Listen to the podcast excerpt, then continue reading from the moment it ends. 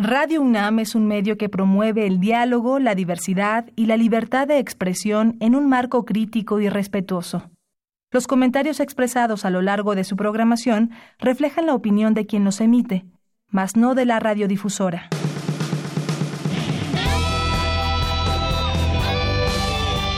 Prisma RU. Relatamos al mundo.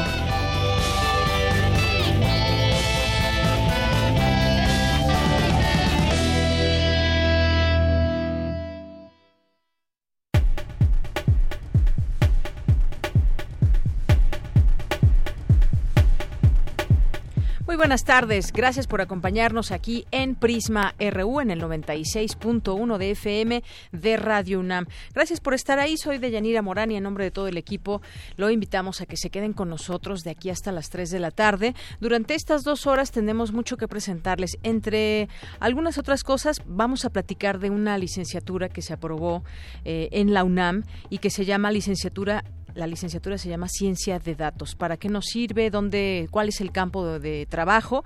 Ya está aquí con nosotros el director del IMAS, del Instituto de Investigaciones en Matemáticas Aplicadas y en Sistemas, que nos va a platicar todos los detalles. Para todos aquellos estudiantes que nos estén escuchando, que todavía no elijan la carrera, esta puede ser una gran opción. Van a estar con nosotros aquí en cabina, así que no se los pierdan.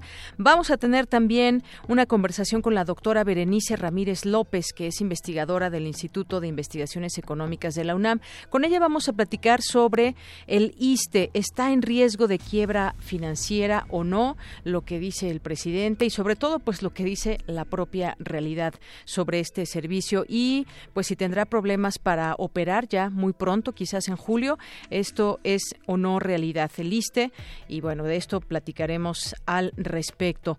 Eh, vamos a tener también en nuestra segunda hora una conversación con Tonatiu Cruz, que él trabaja en el laboratorio de análisis de propóleos de la FES Cuautitlán y hay un tema que viene preocupando desde hace mucho tiempo y es el tema de las abejas. Eh, las abejas si desaparecen, ¿qué es lo que sucedería en el mundo? En México, ¿cómo está esta situación? Vamos a hablar de ello, de estos animalitos, las abejas, de estos insectos y todo lo que generan a nivel eh, mundial. ¿Por qué sin ellas no podemos vivir? Vamos a tener también hoy en Cultura una entrevista con Katia Nilo, directora de la Feria Nacional del Libro de León. Eh, vamos a tener también información nacional e internacional. Hoy es martes de literatura con Alejandro Toledo en su sección a la orilla de la tarde.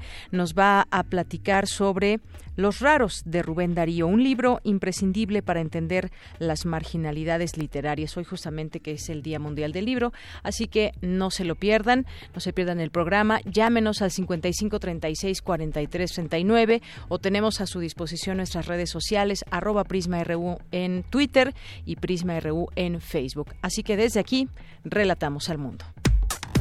Relatamos al mundo. Relatamos al mundo.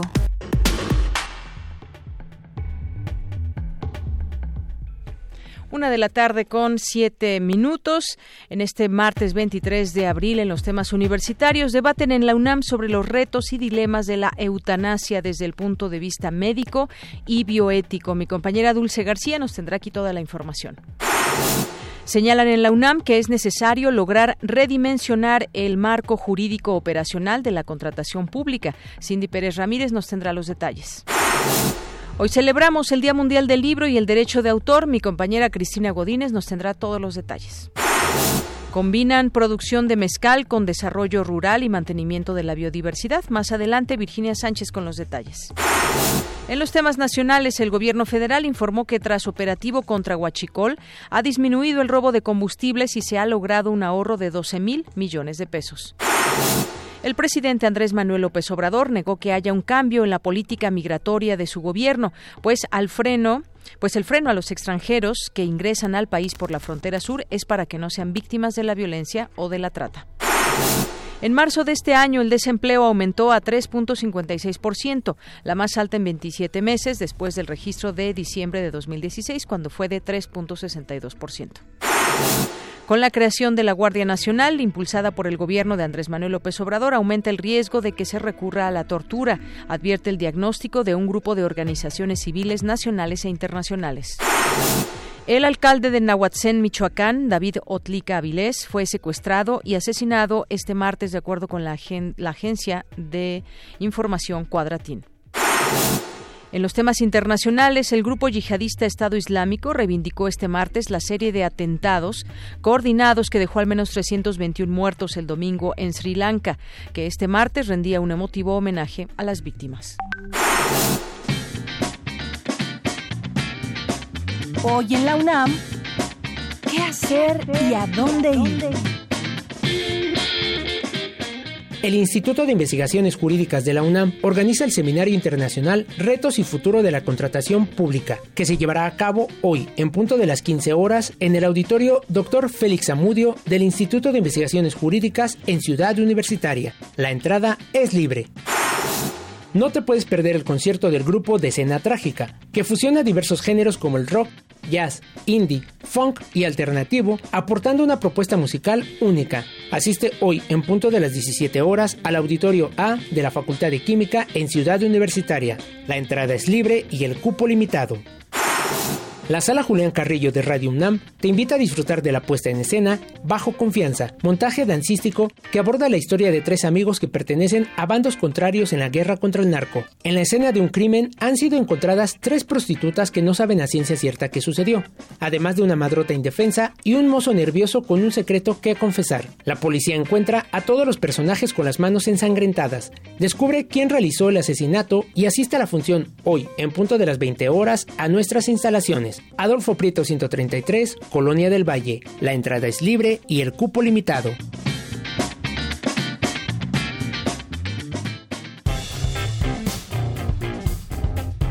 Campus RU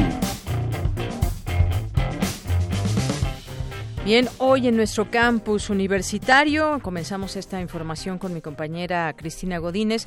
Hoy celebramos el Día Mundial del Libro y del Derecho de Autor. Adelante, Cristina, buenas tardes. ¿Qué tal, Deyanira? Un saludo para ti y para el auditorio de Prisma RU. En 1995, la Conferencia General de la UNESCO proclamó que el 23 de abril fuera el Día del Libro y del Derecho de Autor. Y es que esa fecha es simbólica porque en 1616 Miguel de Cervantes Saavedra, William Shakespeare y el Inca Garcilaso de la Vega emprendieron el viaje a la inmortalidad. También el objetivo de la efeméride es promover la creatividad, la diversidad y la igualdad en el acceso al conocimiento. En varios países es tradición regalar una rosa al concluir una lectura e intercambiar un libro. Para Georgina Araceli Torres Vargas, directora del Instituto de Investigaciones Bibliotecológicas y de la Información de la UNAM, el placer de leer no surge del soporte de los libros, sino de su contenido. Si bien la imprenta fue un invento que tiene mucha relevancia en su momento porque nos ayuda a difundir la cultura, los diferentes pensares alrededor del, del mundo. Cuando viene la influencia del medio digital, volteamos a ver más a ese medio. O sea, volteamos más a ver a la tecnología que al producto de la tecnología. Y cuando está la imprenta, volteamos a ver a las dos partes. Incluso yo considero que la imprenta queda en un segundo plano porque el libro es el objeto que en el momento en el que nace es lo que tiene realce. En cuanto aparece el primer libro eh, generado mediante el uso de la imprenta, el valor es físico y es de contenido. La especialista en tecnologías de la información y el conocimiento advirtió que otro de los problemas que enfrenta el libro son las editoriales piratas, dedicadas a publicar sin someter las obras a un arbitraje estricto, ya que solo publican para vender. Para la investigadora es necesario incentivar la lectura desde la infancia, pues solo así habrá buenos lectores, pero este objetivo no se alcanzará ofreciendo libros más baratos ni acercándolos a las casas, sino con el fortalecimiento de las bibliotecas públicas. De acuerdo con la encuesta nacional de lectura y escritura de 2015, 79% de los hogares mexicanos tienen libros impresos y 16.4% libros digitales. Las cifras sobre lectura en México son variables. Según el INEGI, en el país solo 45 de cada 100 mexicanos mayores de 18 años leyeron un libro el año pasado, y la encuesta nacional de lectura y escritura 2015 reportó que en promedio se leen por gusto 3.5 libros al año. Deyanira, este es mi reporte. Buenas tardes. Gracias, Cristina. Bueno, pues ahí, ahí las, eh, las cifras también que nos dan cuenta de qué tanto leemos en México. Y bueno, pues vamos a seguir festejando este día, los siguientes también. Próximamente, como saben, se llevará a cabo la fiesta del libro y la rosa, ya en Michoacán, en Morelos y también aquí en la Ciudad de México, en distintas sedes. Vamos ahora con mi compañera Cindy Pérez Ramírez. Eh, señalan en la UNAM que es necesario redimensionar el marco jurídico operacional de la contratación pública. Adelante, Cindy. Deyanira, muy buenas tardes. Me da mucho gusto saludarte en este martes. Durante el Seminario Internacional Retos y Futuro de la Contratación Pública realizado en el Instituto de Investigaciones Jurídicas de la UNAM, Rodolfo Cancino Gómez, catedrático de la Facultad de Derecho de esta Casa de Estudios, habló de la importancia de la armonía con las prácticas internacionales en materia de contratación. Ante estos nuevos retos, es urgente que logremos redimensionar el marco jurídico operacional de la contratación pública. En este sentido, y bajo el convenio que tenemos con la Secretaría Ejecutiva del Sistema Nacional Anticorrupción, hemos dado continuidad a todos estos objetivos para abrevar en el conocimiento científico de la contratación pública. Por su parte, Ricardo Salgado Perillat, secretario de la Secretaría Ejecutiva del Sistema Nacional Anticorrupción, se refirió a la reciente evaluación del sistema de compras y contrataciones públicas de México realizada por la Secretaría Ejecutiva del Sistema Nacional Anticorrupción con el apoyo del Banco Interamericano de Desarrollo y que reveló, entre otros datos, que la adjudicación directa representa alrededor del 80% del número de contratos y más del 40% del monto total. ¿Cuáles fueron los puntos a favor que se encontraron de este estudio? Pues derivado de la revisión de una muestra de contratos, se arrojó que solo el 4.25% de estos requirieron enmiendas para modificar los plazos. Es decir, solo en 4.25% de los contratos hubieron cambios de plazos en los contratos que se firmaron. Eso es una buena noticia.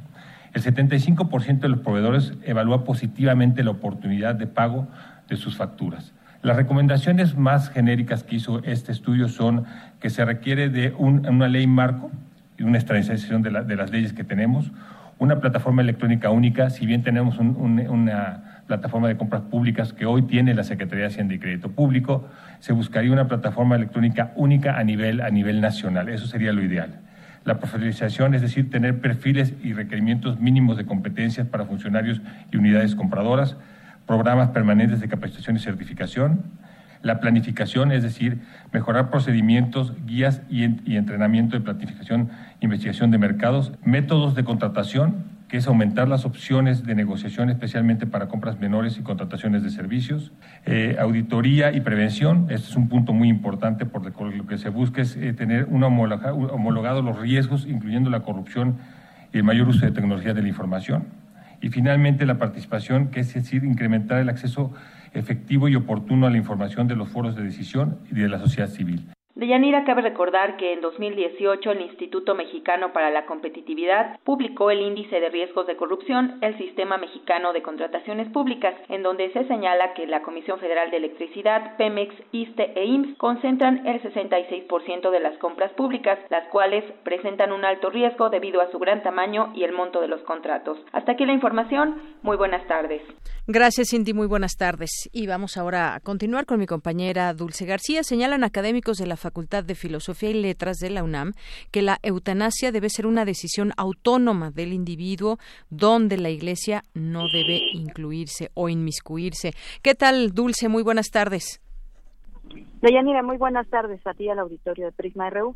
Pues como bien lo señalas, la eutanasia debe ser una opción para quienes consideran indigno tener que morir en condiciones deplorables sabiendo que las opciones para aliviar su dolor y sufrimiento físico y emocional no han sido tomados en cuenta. Por ello, la Facultad de Filosofía y Letras de la UNAM llevó a cabo el coloquio Eutanasia Hoy, Retos y Dilemas, en donde la doctora Paulina Ribeiro, directora del Programa Universitario de Bioética, mencionó que la intención de llevar a cabo estos encuentros es la de escuchar y respetar las las diferentes opiniones sobre el tema y no el de convencer a las personas a que estén a favor o en contra. Vamos a escuchar. La, perspectiva de un paciente tetrapléjico que decide que no quiere seguir viviendo, mientras que en Amigos se ofrece la perspectiva de un paciente tetrapléjico que quiere seguir viviendo. Entonces, ojo, no se trata de que eh, queramos que la eutanasia o que todo mundo esté de acuerdo con la eutanasia. De lo único que se trata es de que exista respeto para las diferentes formas de pensar. A través del tiempo ha sido entendida la eutanasia porque muchos nos remiten a una frase de Hipócrates, del Tratado Hipocrático, lo cual a mí me parece muy absurdo, porque en época de Hipócrates no existían todos los medios que hoy existen para mantener vivo un paciente. Deyanira, no obstante, la académica dijo que la decisión de estar a favor de la eutanasia debe ser de forma autónoma, es decir, sin la intromisión, por ejemplo, de la Iglesia, y añadió que el Estado debe seguir discutiendo el tema de la eutanasia sin desacreditar a quienes estén a favor de ella. Escuchemos nuevamente sus palabras. De ser la eutanasia la mayor gloria, puede pasar a ser lo que ahora es, ¿no? Como, como la eutanasia es algo por lo que tenemos que luchar y es algo que nuestros gobernadores no se atreven a terminar de hacer legal. Desde mi perspectiva, el que da inicio a una concepción muy diferente de la eutanasia es un señor que se llamó Agustín y nació en Hipona. Creo que es el de los primeros en considerar que el cuerpo es algo y la vida nuestra de cada uno de nosotros es algo que no nos pertenece a nosotros. Y bueno, también les comentamos que como parte de este coloquio se estará realizando un cine debate donde se proyectará el día de hoy la película Las invasiones bárbaras con el tema de la subjetividad, la autonomía y las decisiones al final de la vida. Es el reporte de Yanira. Muy buenas tardes. Gracias, Dulce. Bueno, pues un tema del cual debemos de seguir hablando y entender lo que significa la eutanasia y entender también cuáles son todos estos elementos legales que son partícipes también en esta decisión. Gracias, Dulce. Relatamos al mundo. Relatamos al mundo. Tu opinión es muy importante. Escríbenos al correo electrónico prisma.radiounam@gmail.com. Queremos escuchar tu voz. Nuestro teléfono en cabina es 55 36 43 39. Bien, continuamos aquí en Prisma RU, una de la tarde con 21 minutos. Como les habíamos dicho al inicio de esta emisión del programa, pues íbamos a platicar, ya está aquí con nosotros el doctor Héctor Benítez Pérez. Él es director del Instituto de Investigaciones en Matemáticas Aplicadas y en Sistemas. ¿Qué tal, doctor? Bienvenido. Hola, buenas tardes, ¿Cómo estás? Muy bien, muchas gracias. Pues muy contenta y emocionada de conocer más acerca de esta licenciatura de datos y muy emocionada también por su visita porque pues muchos estudiantes que todavía están quizás en el bachillerato, que están en la en la preparatoria, en algún CCH, pues todavía no deciden qué van a estudiar y esta carrera fue aprobada eh, por el Consejo Universitario. Aprobó dos nuevas licenciaturas, una de ellas es Ciencia de Datos, la otra fue Química e Ingeniería en Materiales. Y bueno, en este caso, el Instituto de Investigaciones en Matemáticas Aplicadas y en Sistemas es el responsable de ciencia de datos. ¿De qué se trata esta carrera, doctor? Gracias. Primero, pues estamos orgullosos y muy contentos de tener esta licenciatura con nosotros, la licenciatura en ciencia de datos. Eh, trata sobre esta idea que puede ser muy, muy general, ciencia de datos, es el estudio del dato.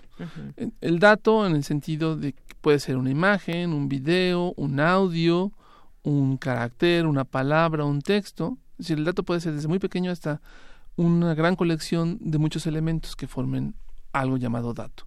Entonces, la ciencia del dato trata de cómo estudiamos de manera sistémica a este cúmulo de información para darle alguna suerte de patrón de representación, patrón de comportamiento o, en el último de los casos, cómo podemos predecir algún comportamiento en términos de esta producción de datos.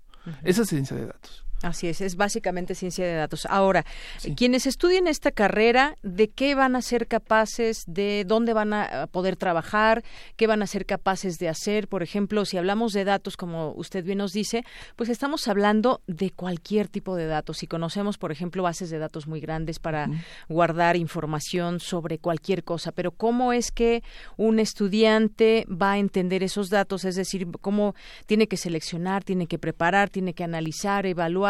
Para que los datos tengan un orden. Sí, eh, también una de las cosas que eh, revisa la licenciatura o que la, propia disciplina de ciencia de datos es modelar al dato. En ese sentido, ¿dónde puede estudiar un estudiante, dónde puede trabajar un egresado de la licenciatura en ciencia de datos?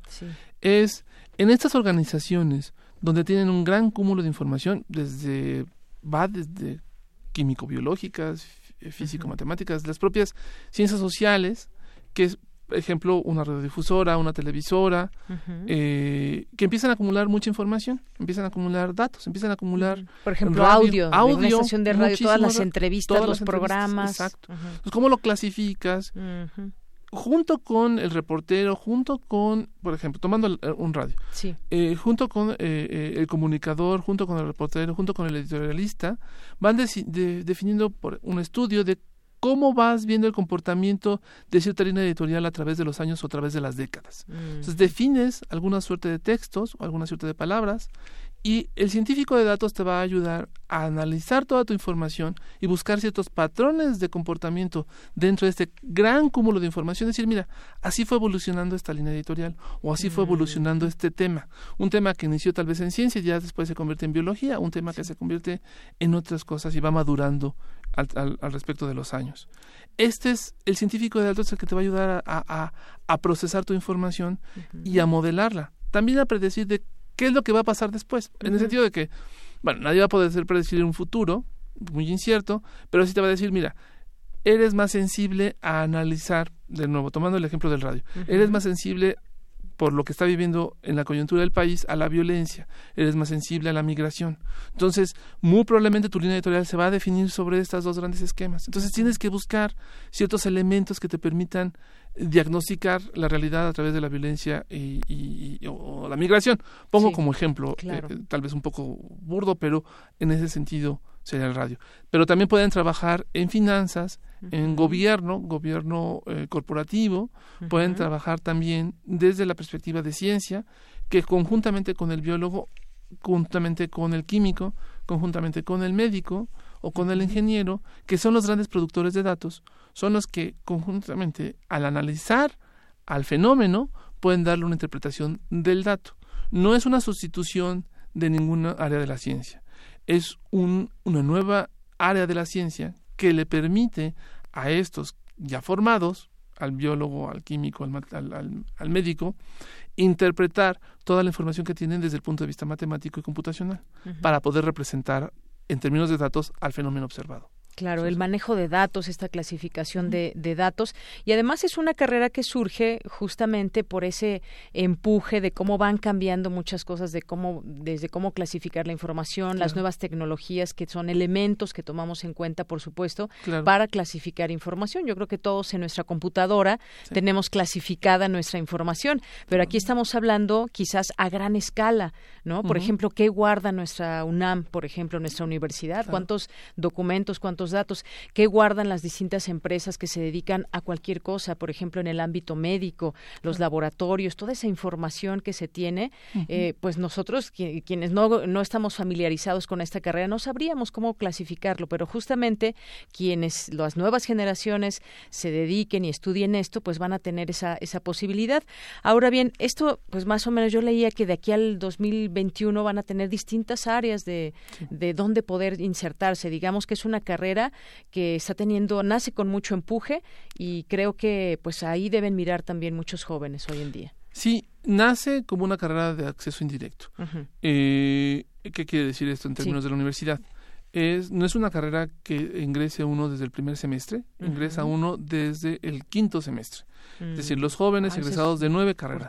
Sí, es muy importante porque jóvenes de nueve carreras pueden ingresar a esta, a la licenciatura en ciencia de datos, a través de un cambio de carrera. Es la carrera de actuaría en sus dos modalidades, ingeniería en computación en sus dos modalidades, física, matemáticas, matemáticas aplicadas, matemáticas aplicadas a la computación, que se imparten en distintas facultades, Acatlán, Facultad de Ciencias, Facultad de Ingenierías y FES, Aragón. Sí. Entonces, desde ahí los, los, alumnos pueden hacer un cambio, pueden optar por un cambio de carrera e ingresar a la, a la licenciatura en ciencia de datos. Otros estudiantes eh, de algunas otras licenciaturas que se han acercado, se han este, acercado a, ver la posibilidad de estudiar la licenciatura en ciencia de datos, la pueden estudiar, pero como una segunda carrera.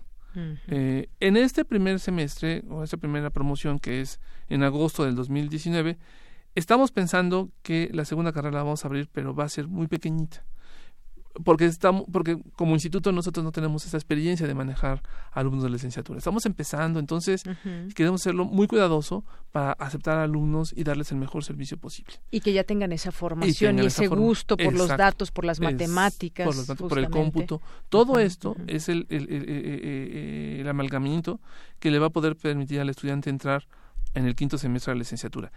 Ahí y este, esta parte concluiría diciendo que los estudiantes de algunas otras licenciaturas en, en un año se podrá ingresar en términos de una carrera de ingreso eh, como segunda carrera, perdón.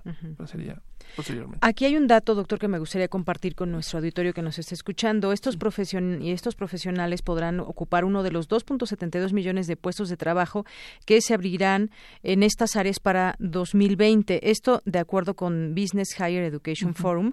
Y también dice que eh, las vacantes para ellos crecerán 20% en la próxima década y lo sitúa en el primer sitio de las cinco carreras que serán más requeridas en este mismo periodo. Estamos hablando de una carrera que va digamos, fuerte y con todo. se, se habla ya de un mercado de datos, así como hay un mercado de carros, un mercado de carros, hay un mercado de datos. Entonces, cada vez es más eh, necesario tener un especialista que ayude a interpretar, a modelar, a visualizar y a ordenar datos. Eh, pero no solamente a nivel eh, mundial, también en México ya se está hablando de un mercado de datos. Como bien señalaste, hace un momento tenemos en la radio, en la universidad, en las universidades, pero no solo en, sectores de ese tipo, tenemos en Pemex y hasta en sectores privados muy pequeñitos. La acumulación de datos a través del, uso de computadoras ha sido exponencial. Entonces, cada vez más gente requiere tener alguna forma que les ayude a ordenar su información, a complementarla y tal y a predecir comportamientos de qué es lo que va a ocurrir con su información en, eh, en varios años. Eso nos hace un mercado, un mercado muy grande no solamente un mercado, sino también un área de estudio. Así es. En este sentido es donde pues vemos una muy buena posibilidad de trabajo para nuestros egresados. Muy bien. Veo, por ejemplo, que YouTube ofrece a razón de 100 horas de video por minuto. Se realiza, por ejemplo, voy a decir una marca muy rápidamente, Walmart, por ejemplo, realiza un millón de transacciones comerciales por hora. Y Google procesa al día 24. También Instagram y Flick incluyen 55 y 20 millones de fotografías respectivamente. Todo estamos hablando de datos. De datos, todos son por minuto, por segundo, por horas, por milésima de segundo. Todo el tiempo se están generando datos. Sí. Y hay que clasificar hay que clasificarlos y de nuevo hay que ver sus comportamientos. Eso es muy importante porque muchas empresas se dedican a eso, a analizar el comportamiento social hacia dónde nos llevan los hacia datos, dónde nos llevan los datos.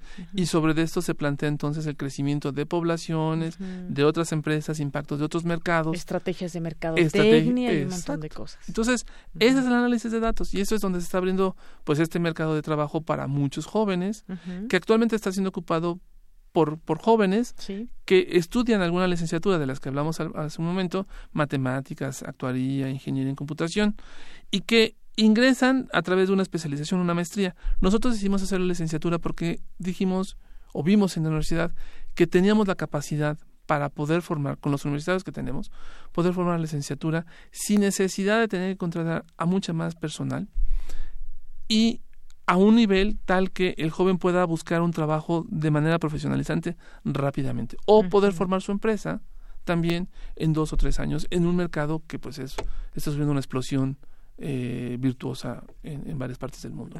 Bueno, pues esto de esto más o menos se trata esta carrera, esta licenciatura, ciencia de datos. Eh, por ejemplo, si alguien que nos está escuchando quiere conocer más a detalle el plan de estudios y demás, en la página de Limas lo puede encontrar. Eh, sí, en la próxima semana ya vamos a abrir una página, la próxima semana tal vez en dos, estaríamos abriendo ya la página web de la propia licenciatura en ciencia de datos, donde vamos a encontrar algún tríptico, alguna parte de la información de, de los temarios de las materias que ofrecemos, ofreceremos, y que posteriormente, bueno, el proceso para poder inscribirse a la propia licenciatura en ciencia de datos. ¿Cuándo empezará, em, eh, empezará la primera generación? ¿Cuándo se podrá inscribir? Nosotros esperamos sacar la convocatoria eh, a más tardar en mediados de mayo para ingreso en agosto de 2019, que creo que es el, en términos de los semestres 2021.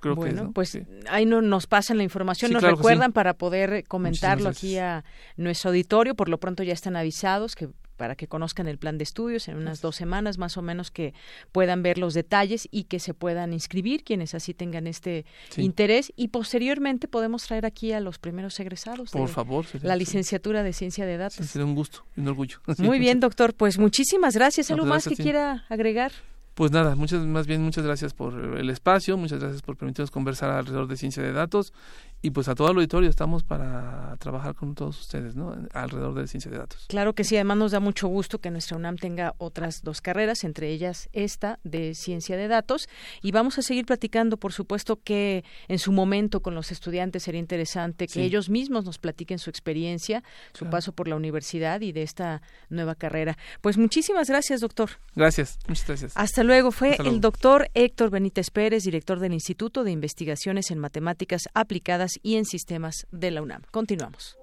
Queremos escuchar tu voz. Nuestro teléfono en cabina es 55 36 43 39.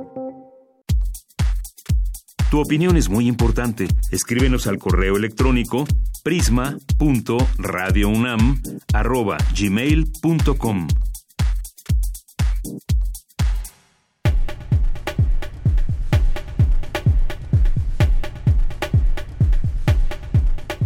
Continuamos una de la tarde con 35 minutos. Ya está en la línea telefónica. Le agradezco mucho. Nos toma esta llamada a la doctora Berenice Ramírez López. Es investigadora del Instituto de Investigaciones Económicas de la UNAM. Sus líneas de interés son política social y seguridad social, así como desarrollo económico. ¿Qué tal, doctora? Bienvenida a este espacio. Muy buenas tardes. Muy buenas tardes. Gusto en saludar al auditorio.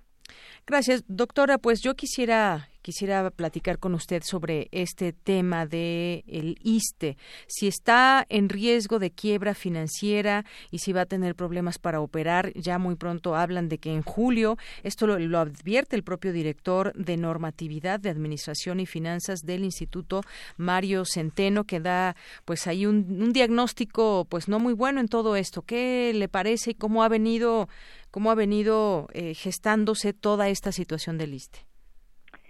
Mira, el liste tiene una larga historia de recurrir a financiamiento público eh, y en los últimos años, o sea, lo llevó a que tuviera una reforma en el 2007 que eliminó eh, y hubo un cambio en términos del sistema de pensiones. Pero el, el problema financiero de, del ISTE viene de tiempo atrás. Eh, lo que llama la atención de la información de ayer tiene que ver fundamentalmente con elementos de corrupción que encontraron en el, la compra de medicamentos porque eh, repito en los últimos años eh, la, aportación que hace el Estado el, el ejercicio fiscal que hace año con año eh, siempre hay un recurso público para apoyar al eh, funcionamiento general del ISTE. Entonces, ha sido una situación que se ha venido tratando de resolver, pero que finalmente siempre le impacta situaciones de, de, la naturaleza como la que ayer se relató y que va vinculado con el seguro de salud y principalmente con la compra de medicamentos. Así es. Y bueno, pues el presidente dijo hoy por la mañana que no hay crisis que no se pueda enfrentar, refiriéndose justamente al ISTE. Dijo que su administración enfrentará con disciplina financiera esta crisis que reconoce, por una parte, que atraviesa el Instituto de Seguridad y Servicios Sociales de los Trabajadores del Estado, cuya operación está en riesgo. Y es que pues hay algunos casos en especial. Por ejemplo, estas tiendas de liste que comúnmente, en algún momento, ahorita no recuerdo quizás la época de oro o los años de estas tiendas, pero eh, muy bien surtidas, tiendas grandes, pequeñas, de todo, en muchas partes del país. Y ahora pues las vemos prácticamente en el olvido o no hay insumos para que pues la gente vuelva a, mirar y además, bueno, pues creo que los precios eran eh, bastante cómodos para los trabajadores. Eh, sí, efectivamente, ese es uno de los elementos donde ha, habido un mal manejo y un manejo opaco de los recursos de, del ISTE. Y se tiene que hacer una evaluación de lo que sucedió en el año 2018 porque de acuerdo al informe actuarial del ISTE de 2017, o sea que evaluó lo que estaba pasando en el año 2017, se veía una disminución de eh, los recursos, pero todavía se, se informaba que eh, era posible eh, eh, ese gasto que anualmente realiza el ISTE e incluso la transferencia del gobierno federal fue menor en el 2017 que en el 2016 y en el 2015. Entonces, se tendría que hacer una revisión estricta de lo que realmente sucedió en el 2018 porque no hay una evaluación del impacto incluso que se tuvo de la inversión que hace pensioniste en el aeropuerto, ¿sí? eh, hay un recurso que, que se va de, de, del fondo del ahorro a eh, eh, el apoyo del nuevo aeropuerto que ya fue cancelado y el otro es lo que pasa en las tiendas y el otro elemento es también lo que ayer se reseñó en cuanto a la compra de eh, medicamentos, ¿no? Entonces ahí es donde está el problema fuerte que se tiene que evaluar lo sucedido en el 2018 para mirar eh, lo que sucede en términos de corrupción y de mal manejo de recursos, porque de acuerdo a los informes actuariales, hasta 2017 eh, el instituto venía solventando su relación ingreso-gasto. Así es, y que bueno, pues el, el, director de normatividad decía que este instituto está en quiebra financiera y que arrastra pasivos por 19 mil millones de pesos. Y bueno, ¿cómo es que se deja caer un instituto? Porque para esto, usted mencionaba, por ejemplo, el año 2018. Antes de ese año ya se veía esta pues decadencia del, del ISTE y tenemos ahora un gobierno que pues le explota en las manos esta situación y que algo, algo se tendrá que hacer porque mucha gente depende en muchos sentidos de esto. Hablamos del tema de salud, por ejemplo, que es uno muy importante. Sí, eh, eh, señalaba que el ISTE tiene problemas desde los años eh, 90 en términos de las aportaciones que se hace de cada trabajador. Cada aportación del trabajador eh, está sosteniendo a cinco beneficiarios y en términos de pensiones eh, también ha disminuido la relación de 1.29 trabajadores por cada pensionado.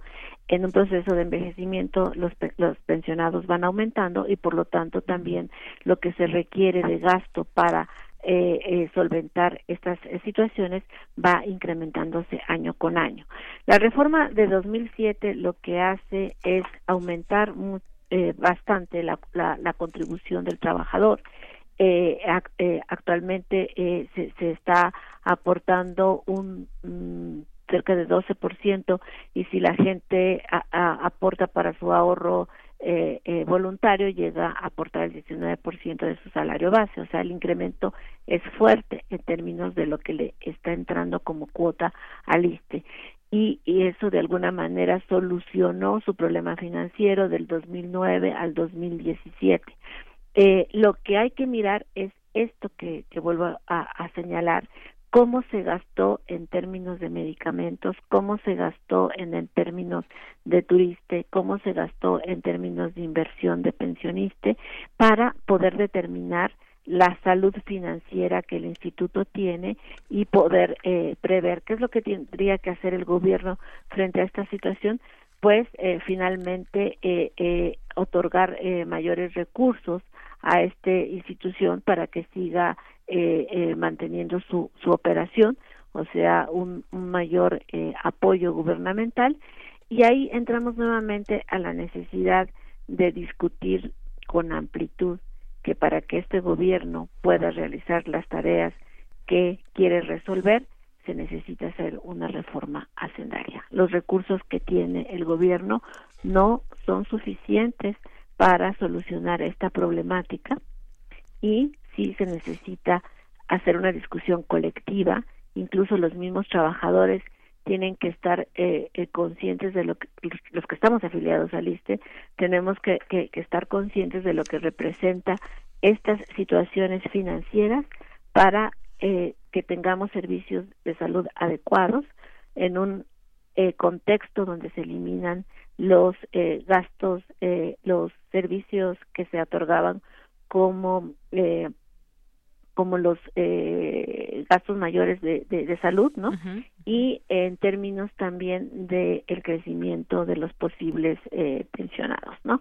Eh, y, y, y sí se, necesita recurrir a esos elementos porque si no finalmente el endeudamiento público aumenta y los problemas estructurales de nuestras instituciones se mantienen considerando que son situaciones eh, estructurales que se generaron desde los años 90 que no las resolvieron las reformas eh, a las instituciones como la que se realizó en el 2007 y que se quiere y que se requiere hacer una revisión completa para poderle darle mayor fortaleza a nuestras instituciones de seguridad social que son necesarias para resolver los eh, elementos que nos llevan como personas a los riesgos eh, que la vida nos, nos, nos, nos da, el ciclo de vida, como es eh, la enfermedad, como es la vejez, como es la discapacidad. Así es, doctora. Pues justamente ha dado esta respuesta. Le quería preguntar si es posible sacar adelante a este instituto y nos habla de esta reforma hacendaria que sí es eh, posible, pero pues definitivamente se tiene que hacer mucho trabajo. Nunca hay dinero suficiente, sobre todo también para este tipo de, eh, de institutos a los que están afiliados muchísimas personas en este país y sí, también hay más pensionados ahora que en otros años y además sigue subiendo este número. Pues doctora, vamos a seguir en otro momento platicando de este tema. Por lo pronto, muchas gracias por estar aquí en Prisma RU. Con todo gusto. Y muchas gracias por la llamada. Gracias a usted, doctora. Muy buenas tardes. La doctora Berenice Ramírez López, que es investigadora del Instituto de Investigaciones Económicas de la UNAM. Porque tu opinión es importante, síguenos en nuestras redes sociales, en Facebook como Prisma RU y en Twitter como arroba PrismaRU. Poesía RU Bien, les vamos a presentar a continuación a Margarita Castillo, que en esta ocasión nos hace una reflexión sobre los 20 años del CGH, los 20 años de esta huelga en la UNAM en 1999 y todo lo que debe seguirse discutiendo aún en nuestros días. De Bárbara Sol a una estudiante presa.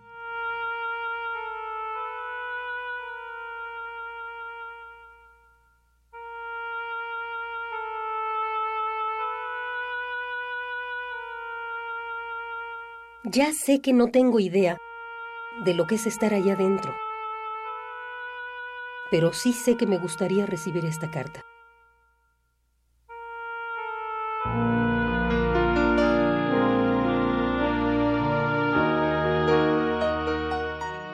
Sé que el golpe que le dieron al movimiento fue más que físico emotivo.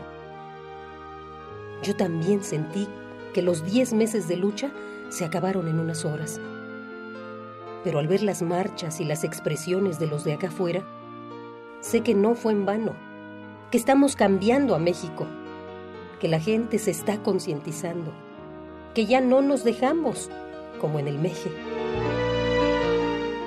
porque el cambio es de abajo para arriba.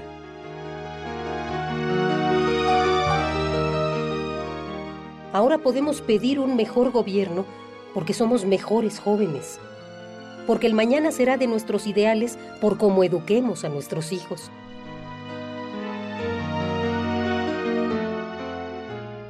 Esta carta es para ti, como para mí, parte del corazón que está preso con ustedes. Es para gritar a ti y a mí que jamás claudicaremos, que encierran a los chavos pero no a las consignas, ni a las palabras, ni a los ideales este es el peor momento para vencerse, porque si nos vencemos, habrán ganado. Si nos vencemos, realmente estaremos todos en la cárcel, ahora y mañana.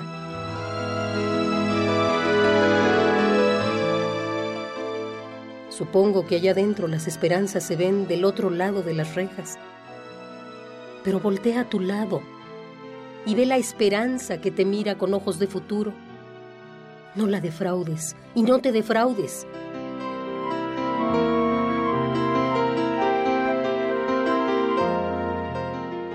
Todos estamos en este movimiento por diversas razones, pero por la misma causa. Así que arriba la mirada y a madrear con argumentos.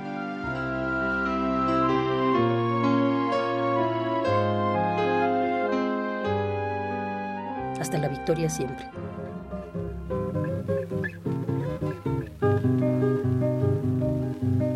Bárbara, a tus órdenes. Que vivan los estudiantes, jardín de nuestra alegría. Son aves que no se asustan de animal ni policía. Y no le asustan las balas ni el ladrar de la jauría. Caramba y zamba la cosa, que viva la astronomía. Porque el cambio es de abajo para arriba. Me gustan los estudiantes que rugen como los vientos cuando le meten al oído sotanas y regimientos, pajarillos libertarios igual que los elementos. Caramba y zamba la cosa, que viva lo experimento. Ahora podemos pedir un mejor gobierno porque somos mejores jóvenes. Este es el peor momento para vencerse, es para gritar a ti y a mí que jamás claudicaremos que encierran a los chavos, pero no a las consignas, ni a las palabras, ni a los ideales. Me gustan los estudiantes que marchan sobre la ruina. Caramba y zamba la cosa, vivan los especialistas. De la esperanza que te mira con ojos de futuro. Me gustan los estudiantes que con muy clara elocuencia a la bolsa negra sacra le bajo las indulgencias. Prisma RU. Relatamos al mundo.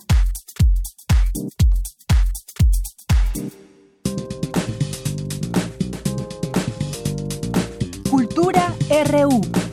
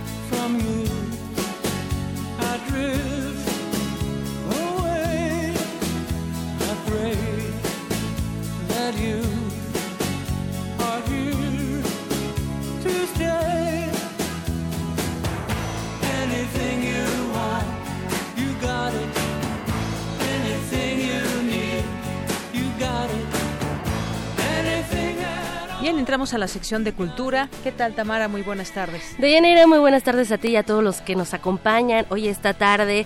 La producción nos ameniza con esta canción You Got It de Roy Orbison. Orbison, que nació un día como hoy, pero del año 1936. Es un buen día para iniciar con música esta sección.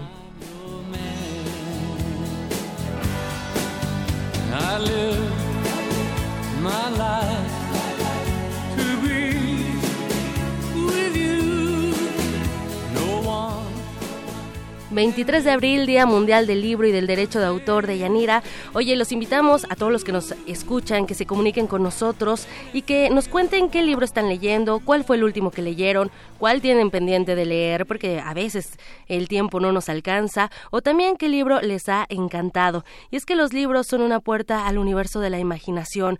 A mí, personalmente, uno que me encanta es Mujeres de Ojos Grandes de Ángeles Mastreta, porque a través de diversos relatos eh, toma como protagonistas a las mujeres a nuestras tías que nos contagian de su locura, las hermanas que nos cuidan, las amigas que nos respaldan. En este libro la autora retrata la fuerza femenina de una manera envolvente. También a finales de 2018 me atrapó México-Lan de Jaime Alfonso Sandoval, porque es un libro bueno, vaya, es un libro catalogado en el ramo de la literatura infantil y juvenil, pero nos sienta muy bien a los adultos porque tiene aires nostálgicos. Compara el pasado con el futuro, una ficción con humor negro, también un humor ácido, un libro 100% recomendable. Y el que actualmente leo es Mañana tendremos otros nombres del argentino Patricio Pron, que de hecho es el último ganador del premio Alfaguara. Apenas en enero les platiqué en este mismo espacio de esta novela que retrata la ruptura de una pareja de 40 años, que tienen eh, como nombre, bueno, no tienen un nombre específico, son solo él y ella, y bueno, acompañados de otros personajes, nos van narrando su vivencia, su historia detrás de la historia de la ruptura. Un libro que sin duda seguro se van a identificar, no, no necesariamente por la edad, sino tal vez porque muchos hemos pasado por rupturas amorosas y esos duelos sentimentales también. Deyanira, ¿qué libro nos compartirías o, o, qué título nos compartirías el día de hoy? Pues mira, uno que actualmente estoy leyendo y yo creo que tal vez si no viene esta semana, la siguiente, es un libro sobre los Simpson, que además acaban de cumplir el 19 el 19 de abril pasado. ¿Cuántos años, me parece? Ahorita tengo eh, no me acuerdo, llevaban 25 años me parece. Y además hace pues un comparativo muy interesante también con otras series que han tratado de imitarlos, pero sobre todo dice, ¿por qué llevan tantos años de vigencia los Simpson, cómo se renuevan, ¿no? Y entonces es un libro de 500 páginas que ya tendremos oportunidad de platicar con la maestra Cristina Rosas, pero yo creo que cualquier libro que les guste, el tipo de libro de, de, literatura, yo creo que será muy bienvenido. Los, los clásicos también, yo creo que en mi caso también regresar a los clásicos, muchos libros que a lo mejor leímos en la preparatoria y que ya no los tenemos tan vigentes, pero sería bueno desempolvarlos y volverlos a leer. Sí, porque encuentras otras historias, ¿no? Por ejemplo, eh, no sé, a lo mejor si leíste a Gabriel García Márquez cuando tenías 15 años, no lo vas a leer de la misma forma si tienes 30, 45, 50 años, ¿no? Te vas encontrando otras historias dentro de esas historias. Ayer les compartimos información de la fiesta del libro y la rosa de la UNAM y bueno, hoy también tenemos más opciones. Les cuento que hay otra fiesta de la palabra. El próximo 26 de abril inicia la Feria Nacional del Libro de León y para darnos todos los detalles nos acompaña en la línea Katia Nilo. Ella es directora de la FENAL. Katia Nilo, muy buenas tardes y bienvenida a este espacio. ¿Qué tal, Tamara? Buenas tardes, ¿cómo están? Muy bien, muchísimas gracias. Nos enlazamos hasta Guanajuato. Así es, en León, Guanajuato. Oye, Estamos aquí ya preparándolo todo para recibirlos a partir del viernes 26. Excelente. Oye, hace tres décadas inició este, pues la historia de este encuentro. ¿Cómo van a celebrar el aniversario número 30? Fíjate que efectivamente la feria cumple 30 años. Nosotros iniciamos, bueno, nosotros no, pero sí. Este, hace tres décadas en una en un momento en el que el momento de la lectura estaba enfocado principalmente a públicos infantiles y juveniles. Conforme ha ido creciendo la feria, también ha ido creciendo la audiencia que nos acompaña, los lectores, las lectoras, y tenemos una feria eh, que va madurando, en la que nuestros públicos eh, en atención principalmente son gente joven, ¿no? Gente eh, de entre 25 y 35 años que ya crecieron con la feria y que ya tienen una serie de eh, requisitos para venir a festejar, ¿no? De requerimientos, de, de solicitudes de autores, etcétera. Entonces estamos festejando con 10 días de, eventos literarios en los cuales tenemos 200 presentaciones editoriales aproximadamente de libros eh, nuevos, de muchos de ellos son primicias editoriales, aproximadamente eh, como el 20%, 30%, y el resto son novedades de catálogo y tal. Por otro lado, tenemos eh, la impartición de cerca de 1.200 sesiones de talleres de promoción de la lectura enfocadas a niños y jóvenes y tenemos, bueno, una cantidad de, de, eventos artísticos, 80 eventos artísticos que estarán ahí eh, como parte del programa. Claro, un poco de numeralia, Katia, eh, más de 350 sellos editoriales, las presentaciones que nos comentas, que son bastantes, y sin duda hablar de Guanajuato, Katia, también es hablar de un encanto cultural, tradicional, de color, de música, obviamente también de literatura, de tomar como referentes a, no sé, José Alfredo Jiménez y también a Jorge Ibarbuengoitia, se me ocurre. Así es. Fíjate que esta feria, una, eh, aquí en León, somos una ciudad, por ejemplo, muy pambolera. Somos una ciudad que tiene una identidad y vinculación con el fútbol enorme. Entonces, tenemos un ciclo especial dedicado a la literatura y el fútbol. En ese ciclo estará acompañándonos eh, Martín Caparrós, estará acompañándonos eh, Roberto Gómez Junco, Gastón García Marinozzi, que tiene este también una gran afición al respecto. Estamos haciendo una lectura de jugadores de fútbol para niños. Entonces, eh, bueno, ese es uno de los ciclos. Tenemos cuatro ciclos a presentar en este en esta feria de libro. Tenemos otro sobre realismo guanajuatense, que es al que te referías hace un momento, en el que estarán Fernando Rivera Calderón y Carlos Martínez Azar platicando sobre eh, Ibargüengoite y José Alfredo como narradores a final de cuentas de, de la cultura y de la identidad guanajuatense y regional del Bajío. La feria es una feria que tiene un impacto bien importante en la región, no solo en la ciudad de León, Guanajuato, sino en, un, en la región. Entonces, pues es importante tocar temas que nos vinculen a todos, ¿no? Como parte de este ciclo también de realismo guanajuatense estará Fernanda Melchor y este platicando también sobre cómo estos dos autores se entrelazan en la crónica y en la descripción de la de, la gente, pues, ¿no? Tenemos un ciclo de poesía contemporánea con gente de la UNAM, de hecho viene Álvaro Vallarta e Iván Palacios Caña, que son los ganadores del primer premio juvenil de poesía.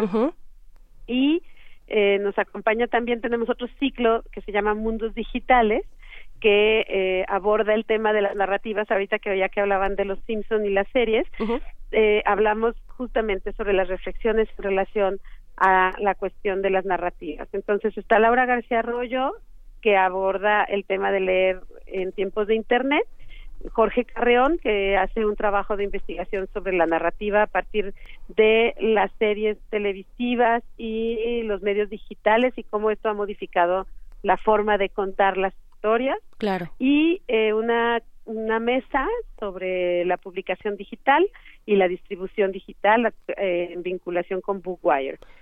Por supuesto, es que... Esos son los cuatro ciclos y aparte de esto, otras actividades que están sucediendo. Que, que me parece también un tema importante, Katia, eh, cómo retomar la literatura expandida, ¿no? O sea, cómo van cambiando los tiempos, eh, como antes, eh, bueno, yo soy romántica y prefiero los libros eh, impresos, impresos, pero a veces también los tiempos, pues nos, nos dan la opción de tenerlos en el celular o en los artefactos, también abren... En el audiolibro, Exactamente, también, o, o en las adaptaciones, ¿no? En estas series, como lo, mencionabas. También abren espacio a la ciencia. Eh, veo que va a estar Javier Santa. Santa Javier Santa Santaolalla, que es blogger, que también tiene que ver con esta cuestión del uso de los medios digitales para la difusión científica, la divulgación de contenidos así elevados, digamos, ¿no? O complejos muy bien. De una manera totalmente adaptada. Excelente. Bueno, pues entonces la FENAL número 30 se lleva a cabo del 26 de abril al 5 de mayo en Poliforum León. Para quien nos escucha en alguna otra latitud y que se pueda acercar, hágalo. Y muchísimas gracias por esta charla. Al contrario, al contrario. Oye, nada más decirles que en relación al, Día Internacional del Libro estamos haciendo un pequeño jam literario en Twitter para que nos busquen, por favor, es FENAL MX y estamos haciendo ahí una, una, un cuento en conjunto con toda la gente que quiera participar. Excelente, mira, hablando de nuevas tecnologías, ahí está una. Muchísimas gracias, Katia Nilo, directora de la FENAL. Gracias. Gracias. Adiós. Y hasta luego. Y bueno, de Yanira ya está la información. Ya nos vamos al corte. No sin antes decirles que nos habló Rosalba Espinosa. Ella está leyendo La soledad de los números primos de Paolo Giordano. Entonces, sigan compartiendo qué libros han leído, cuáles van a leer, cuáles de plano no aguantaron, porque igual se vale. Les deseo que tengan buena tarde. Gracias, Tamara. Muy buenas tardes. Vamos a hacer un corte justamente y, nos, y regresamos a la segunda hora de Prisma RU.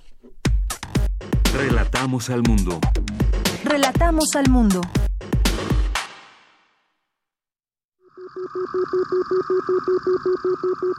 Imagen, luz, poder, movimiento, resistencia. Islas Resonantes. Pensar el mundo a través del sonido. Un programa de entrevistas y selecciones sonoras para analizar los saberes científicos, culturales y artísticos contemporáneos desde el fenómeno aural. Conduce Cintia García Leiva todos los martes a las 11 de la noche o sintoniza su retransmisión los sábados a las 7 de la tarde. 96.1 de FM. Radio UNAM. Experiencia sonora. En algún momento tuviste que aprender a dominar tu instrumento, a escribir una novela, a realizar una investigación. Tu talento lo aprendiste. ¿Por qué no aprender a monetizarlo? Bécame mucho. Tu camino al dinero. A, a las becas, premios y estímulos. Jueves, 20-30 horas, por resistencia modulada. 96.1 de FM. Radio. UNAM. Experiencia sonora. Nos han hecho creer que aquí solo hay chairos o fifís. Pero en México vamos más allá. Porque todos los días hay gente poniendo manos a la obra. Ganando batallas. Siendo la solución y no el problema. Saliendo adelante. Levantando la voz. Rescatando nuestra humanidad. Conservando nuestras voces. Ni chairos ni fifís. Somos mexicanos. El color de México es la suma de nuestras luchas. Movimiento Ciudadano. Es tiempo de declarar y es más fácil que nunca. Lo haces en dos minutos. Entra en tu computadora, tablet o celular a www.sat.gov.mx. Revisa que esté correcta tu declaración ya prellenada y mándala. Así de simple.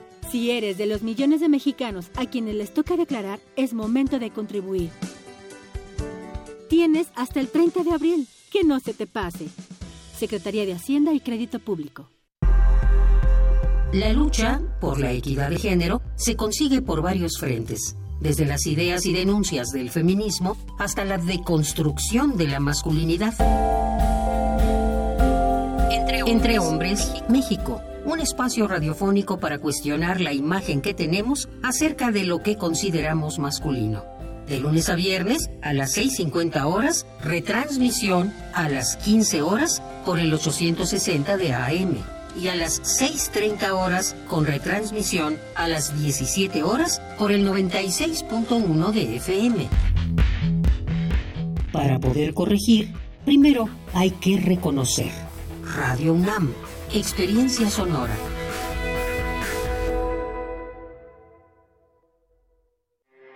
Porque tu opinión es importante, síguenos en nuestras redes sociales, en Facebook como Prisma RU y en Twitter como arroba PrismaRU.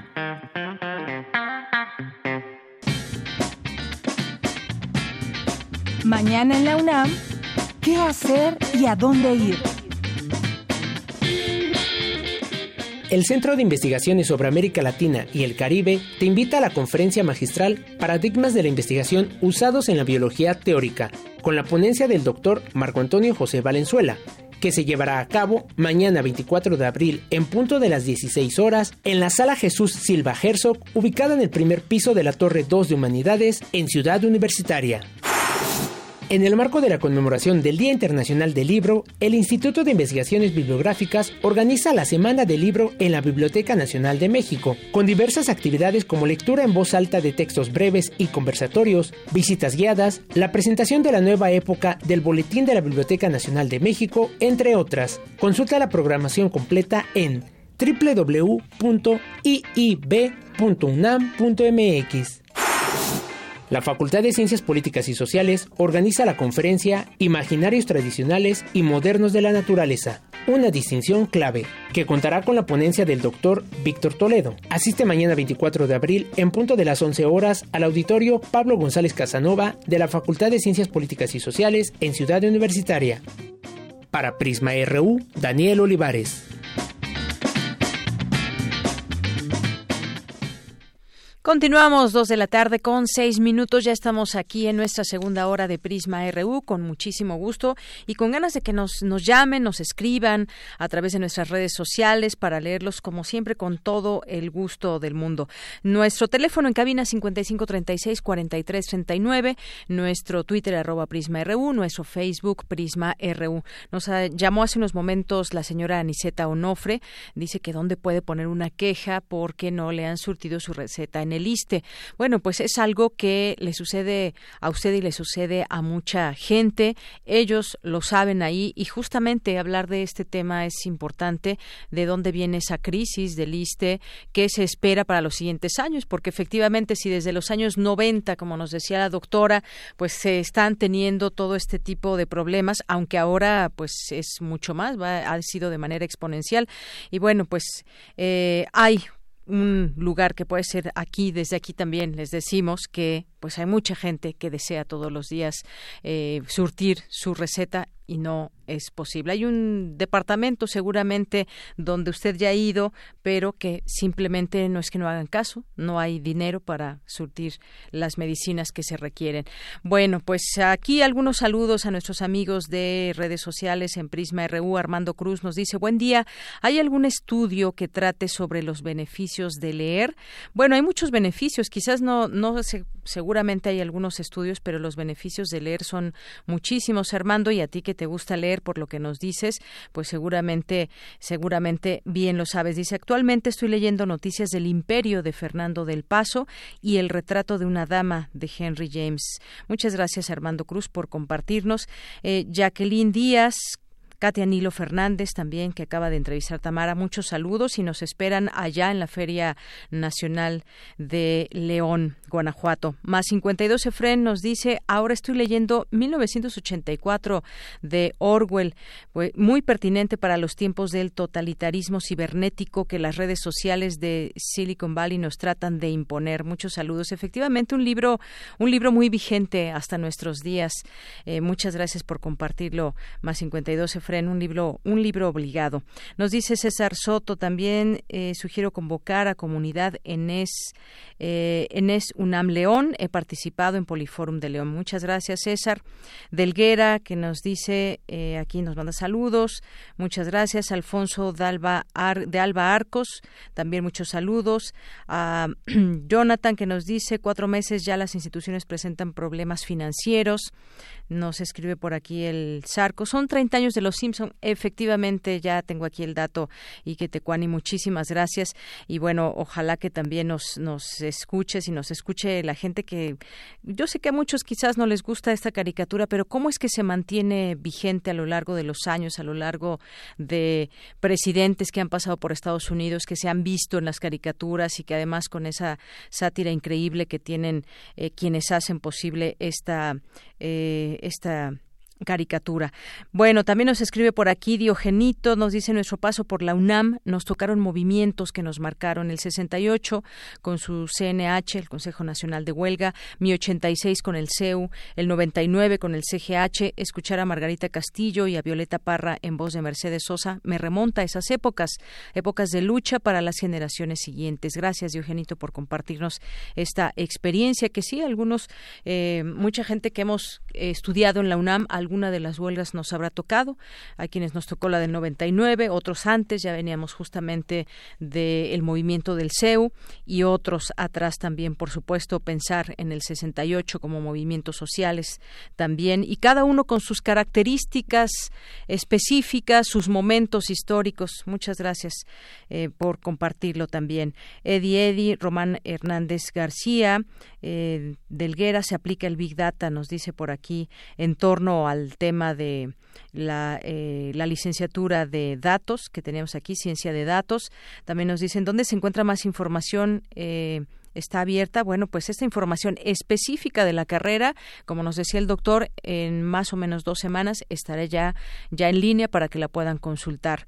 Eh, César Soto nos dice por aquí, ciencia de datos, similar a la licenciatura en matemáticas aplicadas y computación en FESA Catlán eh, Román Hernández García, que nos dice Crónica de una muerte, El nombre de la rosa, 20 poemas de amor y una canción desesperada, de acuerdo a mi ánimo, es una pregunta complicada.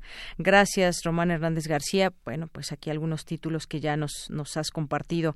Eh, Magdalena González, también Lina Reyes Pérez, Verónica Ortiz Herrera, que nos dice mi libro favorito es El hombre elefante, porque a pesar de que la gente abusa de él, nunca hubo maldad en su alma.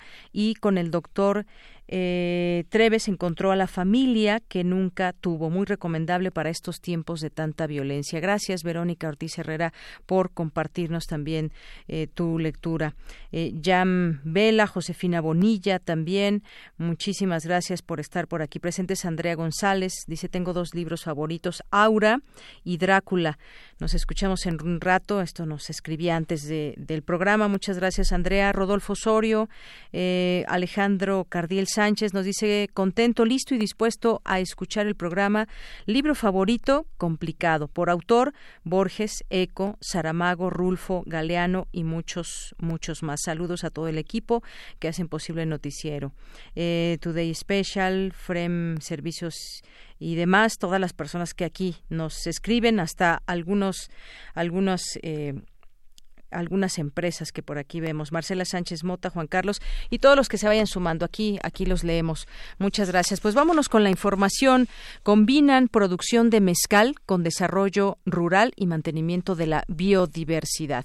Mi compañera Virginia Sánchez nos tiene esta información. Adelante, Vicky. Hola, ¿qué tal, Deyanira? Muy buenas tardes a ti y al auditorio de Prisma RU.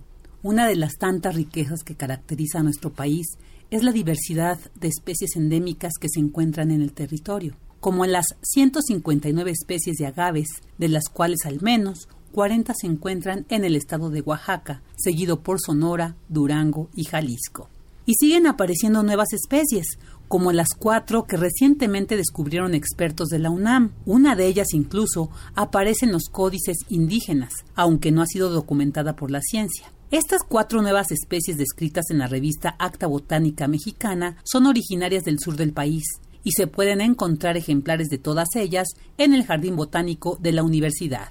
Así lo detalla Abisaí García Mendoza, curador de la Colección Nacional de Agaváceas y Lonináceas del Instituto de Biología, quien señala que con el aumento de la demanda de mezcal en el país y con ello el aprovechamiento de especies que antes no se usaban y que son nuevas para la ciencia, se pone en riesgo su sobrevivencia.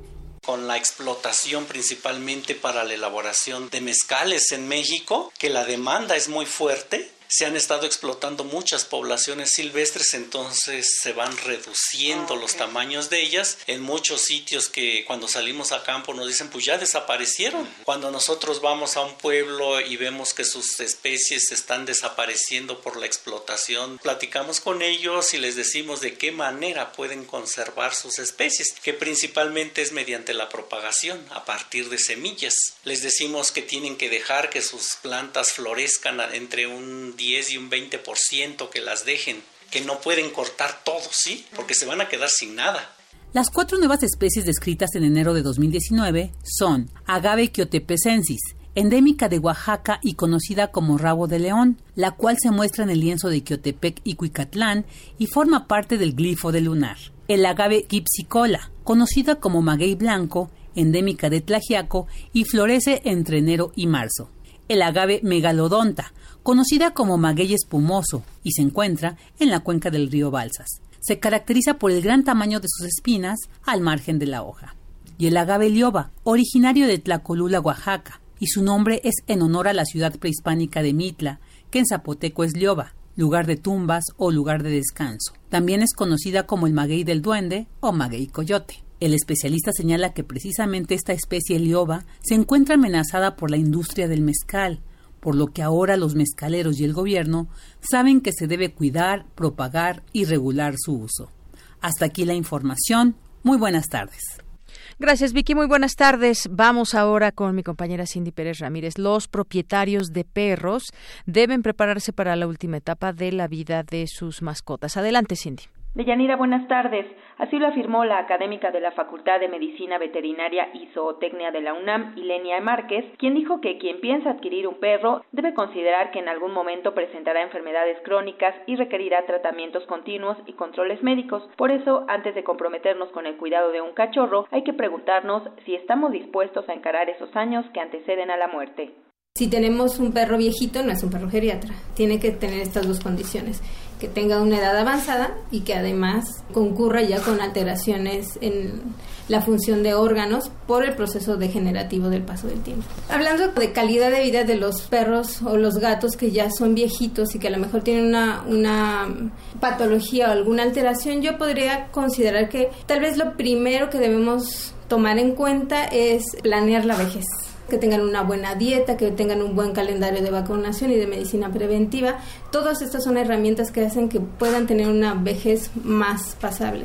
Si yo tengo mucho cuidado desde que son cachorros, evito que tengan enfermedades o las cuido a, tempranas evoluciones de estas, pues obviamente voy a evitar que tengan secuelas con las cuales después van a tener que estar lidiando en edad avanzada. El envejecimiento de un perro varía de acuerdo con su talla y raza. Las tallas pequeñas como el poodle son más longevas que las grandes como el gran danés, San Bernardo o pastor alemán. Las primeras pueden ser de edad avanzada a partir de los 10 años y las segundas a los 6 aproximadamente. El proceso degenerativo de riñones, hígado y otros órganos también se asocia al estilo de vida o las enfermedades que haya padecido el perro de joven. Por ejemplo, una fractura puede provocar un proceso de envejecimiento prematuro en las articulaciones. Las recomendaciones para dueños de perros geriátricos son proporcionarles un ambiente que les favorezca y cuidados de acuerdo con sus necesidades. Por ejemplo, si ya no ven bien, procurar alejarlos de lugares de riesgo como barandales, escaleras o azoteas, o si tienen problemas articulares, evitar que suban escaleras o pasen frío en la intemperie. Hasta aquí el reporte. Muy buenas tardes. Gracias, Cindy. Muy buenas tardes. Porque tu opinión es importante, síguenos en nuestras redes sociales, en Facebook como Prisma RU y en Twitter como arroba PrismaRU. Internacional RU. En una sesión de alto nivel, el máximo órgano de seguridad de la ONU aprobó una propuesta de resolución sobre la violencia sexual en los conflictos armados. Durante el debate previo participaron los ganadores al Premio Nobel de la Paz, Denis Mukwege y Nadia Murad, a quien escucharemos a continuación. Hasta la fecha, ningún perpetrador de violencia sexual contra las yazidíes ha sido enjuiciado. Hay más de 1.600 desplazados yazidíes en los campamentos. Estamos hablando de más del 30% de la población yazidí en Irak. El próximo jueves, el presidente norcoreano Kim Jong-un será recibido en Rusia por su homólogo ruso Vladimir Putin. Este encuentro, el primero entre los dos jefes de Estado, se trata de un acontecimiento clave en las relaciones bilaterales. La cumbre estará centrada en la resolución político-diplomática del problema nuclear en la península coreana. Este martes se llevará a cabo la segunda vuelta del debate entre los cuatro candidatos al gobierno de España. Por un lado, Pablo Casado, por el Partido Popular, Albert Rivera, por Ciudadanos, de la derecha. Por otro lado, Pablo Iglesias, de Unidos Podemos, y Pedro Sánchez, del Partido Socialista Obrero Español. Buscan el voto de la izquierda. Escuchemos al analista político Anthony Gutiérrez Rubí. Primero, Casado fue menos agresivo, menos uh, activo de lo que nos ha demostrado en campaña y durante su mandato como presidente del PP. Sánchez estuvo esquivo en algunas preguntas comprometedoras, evitó, digamos, cometer ningún error que le pudiera comprometer. Rivera, con su iniciativa constante, sus interrupciones, sus letreros, sus rótulos, sus fotografías, eh, fue el más pugilístico y para mí la sorpresa de la noche fue Pablo Iglesias, ¿no? Una actitud moderada, la defensa rotunda de la Constitución, utilizándola constantemente como argumento electoral, creo que fue un acierto.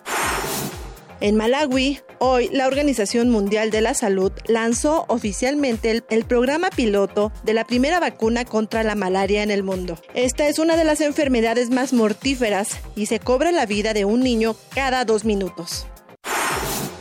La poeta uruguaya Ida Vitale recibió este martes el premio Cervantes de manos del rey Felipe VI de España. Durante su discurso habló sobre la poesía del Quijote, cuya locura considera frenesí poético, y aseguró que su devoción cervantina carece de todo misterio.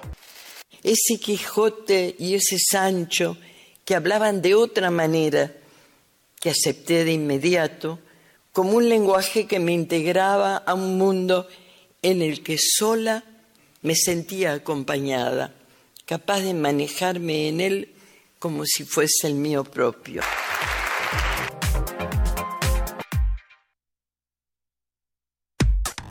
Relatamos al mundo.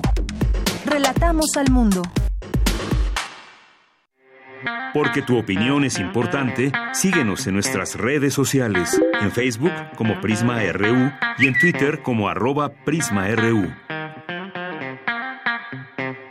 Bien, continuamos, son las 2 de la tarde con 22 minutos. Hablemos de abejas, cuál es su importancia en nuestra vida cotidiana, cuál es su importancia en el mundo, en México. En, tan solo les voy a dar este dato, en México se calcula que en el último cuatrienio se han perdido en promedio 1.600 millones de abejas con graves repercusiones pues en temas como la polinización, en la producción de la miel. Y bueno, pues es una situación que algunos han señalado de apocalíptica, pues aunque no son la única especie en riesgo, sí es una de las más importantes. Hablemos de este tema con alguien que sabe mucho de este tema, que es el doctor Tonatiu Cruz. Él trabaja en el Laboratorio de Análisis de Propóleos de la FES Cuautitlán. Doctor, es un gusto tenerlo aquí. Muy buenas tardes. Pues mucho gusto. Gracias por la de antemano por la entrevista y, y gracias por tocar el tema y, que esto sirva también para crear conciencia en nuestra gente, ¿no? Exactamente, crear conciencia de lo que significa el perder abejas y más 1.600 millones de abejas es muchísimo. Cuéntenos un poco, pues, de este, la, lo importantes que son estos estos insectos en nuestra en nuestra vida. Sí, mire, eh, ahorita estamos sufriendo un problema grave, no solamente con con las abejas, sino todos los polinizadores. Estamos hablando de mariposas, estamos hablando de colibríes, estamos hablando de toda una serie de insectos que lamentablemente por los procesos de fumigación pues se están eliminando, ¿no? El cambio climático también los está afectando. Dentro de la cadena productiva alimenticia, pues la polinización es muy importante. En, sabemos que el 70-80% de los productos que consumimos vegetales sobre todo, pues provienen de este proceso de polinización. Entonces de ahí la importancia. ¿Qué va a pasar en un futuro? Y eso ya, pues, eso es lo que se está haciendo la alerta, ¿no? No hay abejas, no hay polinizadores, no hay alimentos vegetales, por lo tanto la cadena de producción animal también se da y por lo tanto, pues no tendríamos que consumir. Eh, hay videos muy muy drásticos que se pueden ver donde ¿Qué va a pasar cuando yo entre a un, supermercado y no tenga ni el jitomate, no tenga el aguacate, no tenga el limón? ¿Cómo va a estar eso? Ese es el panorama general que se tiene en relación a, nuestras abejas, ¿no? Así nuestras abejas forman una parte muy importante en la cadena de producción alimenticia.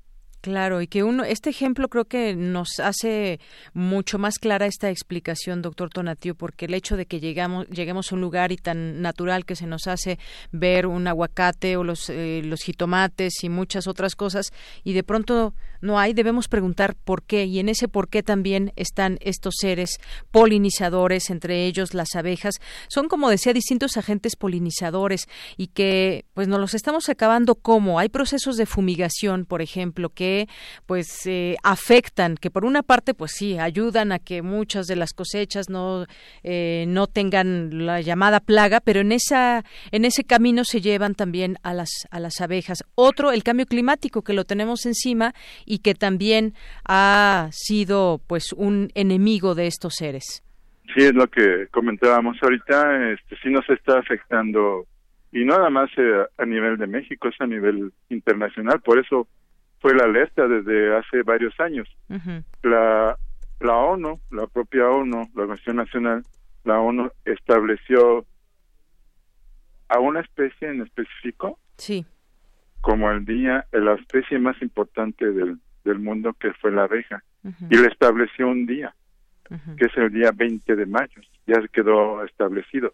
y afortunadamente también el movimiento aquí en México ha sido un movimiento también de rescate, de concientización, y se ha establecido en nuestro país el 17 de agosto como el Día Nacional de la Abeja, con un afán de este sentido de pues conciencia, capacitación, este producción, todo esto que conlleva a a a, a que esta abeja o nuestras abejas este estén presentes, ¿no? Así es. México afortunadamente pues yo se habla más que nada de que si tenemos problemas fuertes, sí, pero tenemos pues también fortalezas, ¿no?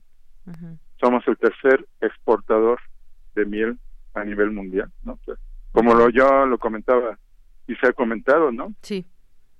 Alemania y Inglaterra son de los principales compradores de miel mexicana. Y hay datos ahí que se dice que de cada ocho litros que están en en Alemania, cada 10 litros que se ven en Alemania, 8 son mexicanos, orgullosamente. Y eso también hay que ah, este, darlo a conocer porque nuestros apicultores, la apicultura ahorita está en un proceso también de declive, pero bueno, esperemos que Cora con con todos los, los apoyos que se están dando, pues favorezca esto, pero creo que son de las fortalezas que tenemos.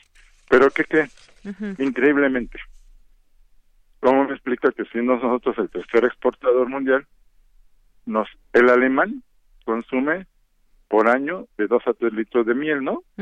Y nosotros 100 gramos promedio, entonces como que no es irónico esto, ¿no? Pues es que preferimos otros alimentos dulces que no precisamente son miel. Exacto. Y ahorita pues la idea es que tengamos conciencia en también consumir nuestra miel. ¿Y en eso qué va a repercutir? Consumimos mayor cantidad de miel, para eso se requiere mayor cantidad de miel, producir cantidad mayor cantidad de miel y por lo tanto producir mayor cantidad de abejas, ¿no? Claro. Entonces, esa es una de las formas que siempre nos dicen, bueno, ¿cómo, cómo colaboramos con esto? Bueno, el apicultor sabe que para poder vender más miel, tiene que vender más y obviamente la gente tiene que consumir más. Tenemos, bueno, el mercado europeo, pero el mercado nacional todavía tiene que tener la idea de, del beneficio de consumo de miel. Se recomiendan dos cucharadas en el caso de adultos consumir miel porque ahí nos dan vitaminas, minerales, toda una serie de beneficios. Es un antibiótico natural, ¿no? Entonces, todo esto es lo que tenemos que, que comprender en el, en el ámbito de, de nuestras abejas, ¿no? Claro. Entonces, y pues eh, las diferentes organizaciones se han visto a la, a la tarea de, de apoyar las iniciativas tanto gubernamentales como ahorita recientemente en la Cámara de Senadores se apoyó la iniciativa para construir toda una serie de medidas en preservación de la abeja, ¿no? Claro. Pero ya sería que, bueno, entonces ese la Cámara de Senadores acaba de aprobar eso. Entonces todo va conlleva esto, ¿no? A que se están juntando todos los los entes legislativos, la sociedad, las organizaciones para favorecer el apoyo al menos al menos dentro de nuestro país, ¿no? Ya no hablemos de, de a nivel internacional, ¿no? Y uno de los rubros que también tenemos que apoyar, y es lo que le comentaba yo, sí. es que tenemos un desconocimiento de que antes de la llegada de los españoles ya teníamos abejas, de nuestras propias abejas nativas, que en un momento dado muchos consideramos que va a ser, puede ser una alternativa a la abeja europea, la llamada apis mellifera, ¿no? Hay distintos tipos de abeja, justamente. Bueno. Sí, que hay distintos tipos de abeja. ¿Y esta que usted se refiere es la llamada abeja prehispánica? Abeja, sí, bueno, le llaman abeja sin aguijón Ajá. o abeja melipona. Esta, obviamente, esta abeja tiene, obviamente, como su nombre dice, no tiene aguijón, pero pero muerden bien duro. o sea que se siente igual de feo que un piquete. Sí, más o menos, pero es que es curioso, o sea, si revisamos nuestros mayas, olmecas, zapotecas, aztecas, todos utilizaban ya miel tanto para uso medicinal como para uso alimenticio, ¿no? La la miel de sobre todo la miel de de la zona maya de la abeja melipona. Sí. Unancap, que es el nombre que les ha dado, es una miel medicinal, ¿no? Que usaban ya nuestros ancestros, nuestros queridos ancestros mayas, ¿no? Y ahorita en los códices aztecas este un tributo que se les daba a los aztecas muy apreciado por ellos por los tlatoanis por por la casta eh, este de los tlatoanis de la casta superiores eran la abeja de digo la miel de abeja de ciertas regiones del país no en los códices están las los pocillitos que se les daban a los reyes no bueno también tlatoanis no era muy apreciada entonces también eso es lo que tenemos que rescatar rescatar la presencia y que la gente también conozca y consuma también este tipo de, de mieles, que principalmente son mieles medicinales. Claro, y reconocer la miel, la miel que es buena, porque también de pronto podemos encontrar en el mercado miel que realmente no es miel. sí. O está muy industrializada. Tengo ahorita este, una reunión con ahorita con la, la comisión de de que está revisando toda esta problemática de la de las falsificaciones de las mieles, ¿no? Exacto, sí, porque este, tenemos que evitar todo eso, ¿no? O sea, y muchas de nuestras mieles, afortunadamente, bueno, por si una orientación al público que me está escuchando, es que Profeco ya sacó toda una, una lista sí. de las mieles comerciales que encontramos en los supermercados y que cumplen o no cumplen con la norma oficial mexicana, ¿no? Eso es y que importante. pueden ser consumidas o no. Es una orientación que se está dando, ¿no? Claro, pues yo creo que, doctor, lo vamos a tener que invitar aquí al programa un día que pueda, le permita su agenda, para que nos platique más sobre las abejas y sobre la miel, cómo reconocemos cuál es una miel que es buena o no. Por ejemplo, vemos también a muchos, eh, de pronto, señores que vienen de otros lugares cercanos a la Ciudad de México a vender miel y se Ajá. ponen así, tal cual en la calle, y uno pasa y, pues bueno, les compra, pero no sabemos quizás reconocer. Hay una miel que es muy, digamos, muy aguada y otra miel que parece como mantequilla, cuál es la mejor, cuál se debe consumir, ¿no? Eso también Sí, yo creo esas, que sería esas son las cuestiones que también el, este, el público debe informarse, ¿no? Ujú. El color decían- también, por el ejemplo. color nos dicen, bueno, es que la etiqueta te da, te dice, no, pues miel, miel de abeja, pero no estableces a veces ni el origen ni las cuestiones de eso.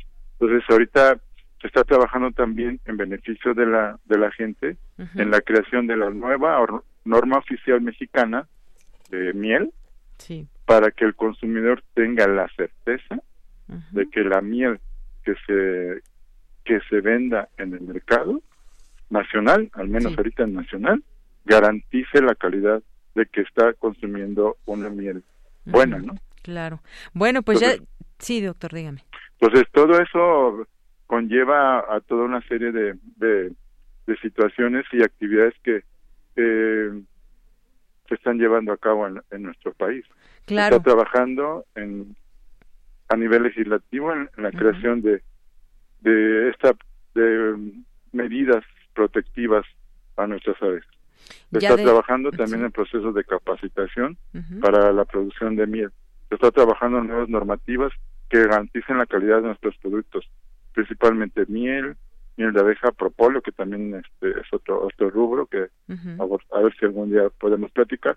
Claro. Y este pues toda una serie de productos en beneficio del de nuestro pueblo, en beneficio de nuestra gente, ¿no? Claro, y que ya de, de las abejas nos pasamos a la miel y bueno, pues va estrechamente ligado uno y otro, pero también ahorita que hablaba usted de algunas eh, discusiones que ya se dan en, el- en los ámbitos legislativos, también hubo hace poco el Cuerpo de Bomberos de la Ciudad de México, el heroico Cuerpo de Bomberos, que firmó un convenio con la UNAM justamente para que todos estos enjambres, colmenas, panales de abejas que se encuentran en zonas urbanas, eh, que muchas veces se forman ahí sus panales en las puertas, en los balcones, en los árboles, pues no sean destruidos y se entreguen Sí. a esta institución. Esto beneficia seguramente de alguna manera. hay Claro, porque sabe que aquí tenemos Sí. un problema. La gente como que ve abeja y le tiene miedo, ¿no? Y nuevamente esas abejas son abejas que pasan un rato en un, un lugar y, y hacen su enjambre, ¿no? O se vienen todas. Claro. Pero no, no realmente hay que quitar a la gente el temor a las abejas, el, el temor a que si yo me acerco al panal me van a me van a picar. No digo que no sea un peligro tener estas abejas, ¿no? Pero uno de estos pasos que está llevando a cabo también la UNAM es la capacitación del cuerpo de bomberos. Se está iniciando aquí en la Ciudad de México, pero tengo entendido que, por ejemplo, estados como Veracruz, como Chihuahua, también están haciendo a través procesos de capacitación a los bomberos, porque lamentablemente, y bueno, espero este no ser grosero con nuestro heroico cuerpo de bomberos, no tienen una capacitación, pues, ¿qué es lo que hacen normalmente? Llegan, le o echan agua, fumigan, o a veces lamentablemente como nos hemos entrado, hasta las queman, ¿no? No se hablan de todo el cuerpo de bomberos, ¿no? De, de los casos que nos que nos ha llegado. La gente se queja de cómo es posible que llegue el bombero o el cuerpo de bomberos y solamente este fumigue o, o ya el mejor de los casos hasta Ujú. nada más les echan agua, ¿no? Pero lamentablemente a veces toman medidas más Claro. más drásticas. ¿no? Bueno, pues esta es una de las medidas también para tratar, evitar matarlas Claro. y que se entreguen Sí, y ojalá lo que está haciendo la UNAM aquí en la Ciudad de México, lo que se está haciendo en Veracruz, lo que se está haciendo en Chihuahua, tengo entendido que también Oaxaca ya declaró este, medidas protectivas para la, abeja a nivel de, de, órgano legislativo, a nivel de ley. Entonces, todo esto se va, se va a permear, va a ir permeando a nivel de, de protección de, la, de nuestras abejas en México. Si bien la problemática es internacional, debemos siempre estar trabajando en el entorno, en lo que tenemos, ¿no? Así es. Y también esto favorece también la producción agropecuaria, ¿no?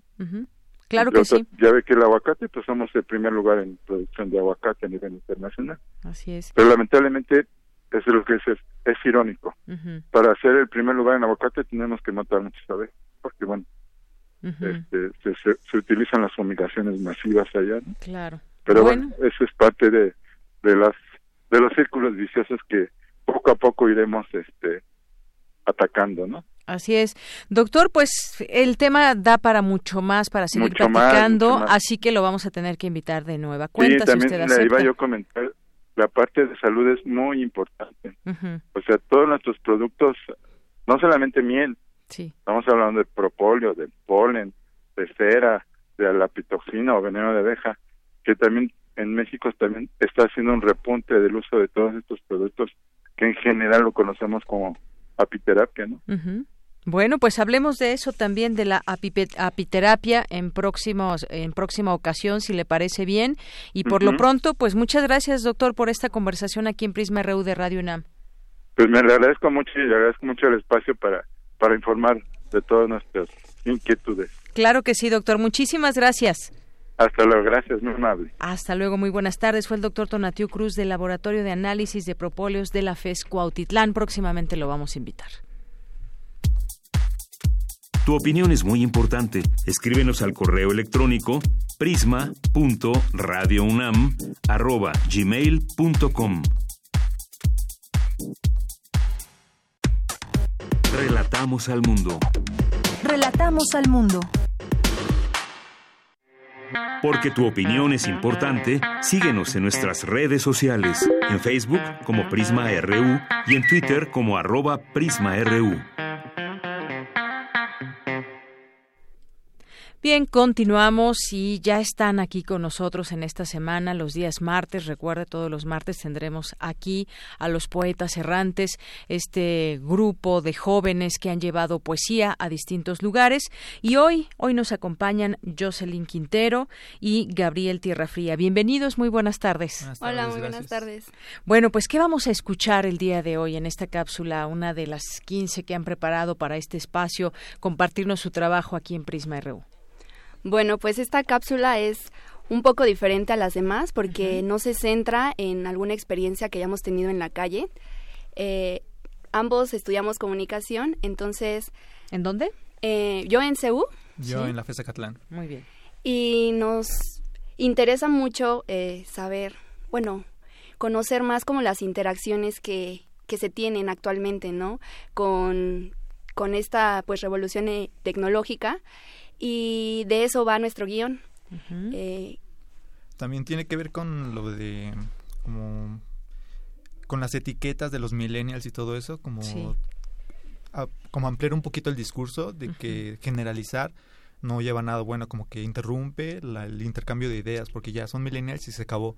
Y también ahí hablamos de eso, de que no solo no solo hay millennials y no todos los millennials están dentro de las redes y las redes son su su única, vía de comunicación. Sí, de hecho nosotros creemos que las redes sociales pueden ser un vehículo para, para la poesía. Claro. Bueno, es que cuando en el grupo que tenemos de los poetas errantes, nos dimos cuenta que mucha, no la mayoría, pero mucha de la poesía que nos intercambiábamos era por vía digital, bueno, por vía electrónica, y nos dimos cuenta que era una gran ventana o una gran puerta para la poesía, no solo no se debía quedar solamente en los libros. Claro, hay muchas cuentas ahora, seguramente ustedes las conocen donde se promueve la, poesía, En, Twitter y en Facebook, distintas páginas que nos llevan a pues distintos autores y nos comparten también a través de las redes sociales, por supuesto. Sí.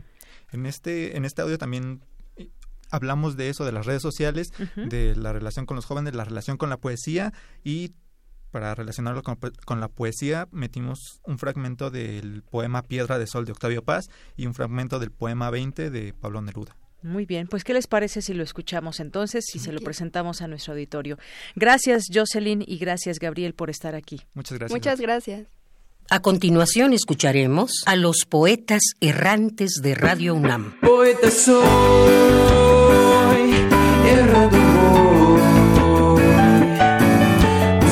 sonido que deja la voz.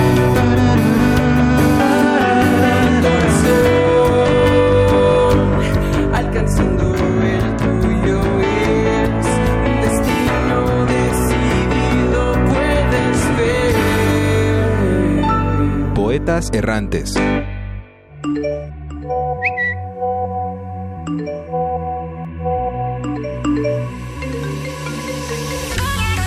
Se tiene la idea de que los jóvenes estamos clavados en las redes sociales, que dejamos de lado las cosas importantes. Y sí, interactuamos en redes sociales porque, después de todo, en esta era nos tocó vivir. Somos hijos de la tecnología. Pero ¿es correcto etiquetar el comportamiento de toda una generación? Todos somos tan diferentes, un mundo en cada cabeza. Déjame explicarte. Yo soy Jocelyn Y yo soy Gabriel. y básicamente somos parte de un grupo de jóvenes locos que recitan poesía. En nuestra experiencia, puedes obtener algo muy interesante si reúnes a 12 jóvenes de diferentes carreras, como comunicación, psicología, historia, arte, etc. Versos de Neruda, De José Emilio Pacheco, Baudelaire, Jaime Sabines, Eduardo Galeano. entre muchos otros poetas, Contacto con peatones, pacientes de hospitales, abuelitos en asilos, policías con armas largas, vendedores en mercados, barrenderos, obreros, estudiantes amas de casa. y muchas, muchas otras personas. Amar es combatir. Si dos se besan, el mundo cambia. Encarnan los deseos. El pensamiento encarna. Brotan alas en las espaldas del esclavo. El mundo es real y tangible. El vino es vino. El pan vuelve a saber.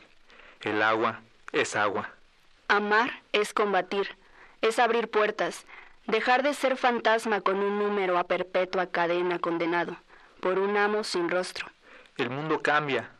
Si dos se miran y se reconocen, amar es desnudarse de los nombres.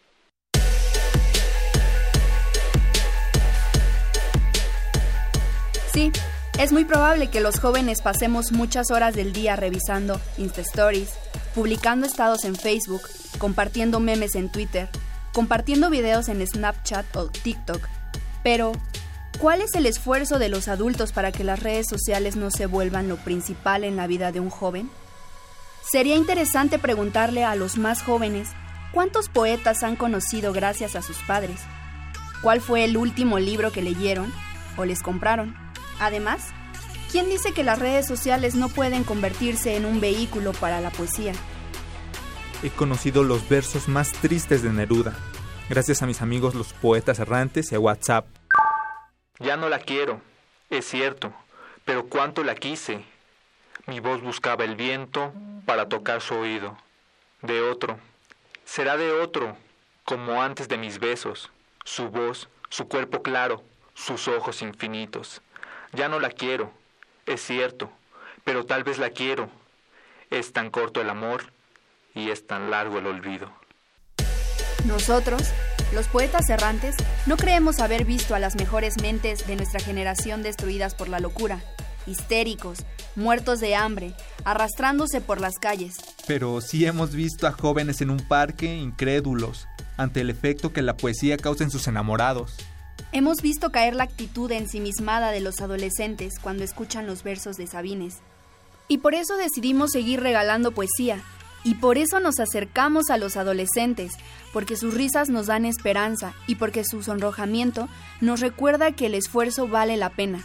Que viven en las redes sociales, pues sí, en esta época la mayoría lo hacemos, pero una cosa no quita la otra. Si lo cortés no quita lo valiente, lo virtual no quita la belleza.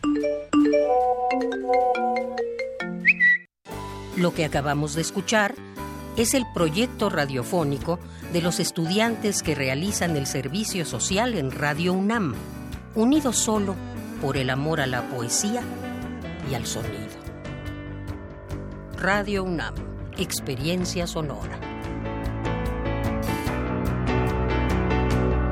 Bueno, Pues esto es justamente de lo que nos hablaban eh, Jocelyn y Gabriel, que además quieren mandar un saludo. Sí, rápidamente. Queremos mandarle un saludo a la señora Silvia, que le gusta que le digan Ailis, que es radio escucha de Prisma y de los poetas errantes, y a todos los que nos están escuchando ahorita en su casa o trabajo, coche, donde sea. Muy bien, bueno, pues muchas gracias a los dos y el próximo martes presentaremos otra cápsula de los poetas errantes. Sí, muchas gracias. Gracias. Gracias. Y bueno, pues hablando de poesía y de libros también, pues hoy el Día Mundial del Libro, eh, tenemos algunos, eh, rápidamente, algunos mensajes de nuestro auditorio. Nos dice César Alberto, saludos, La esquina de los ojos rojos, Mi último suspiro, El francotirador paciente, entre otros, son sus libros favoritos. Saludos.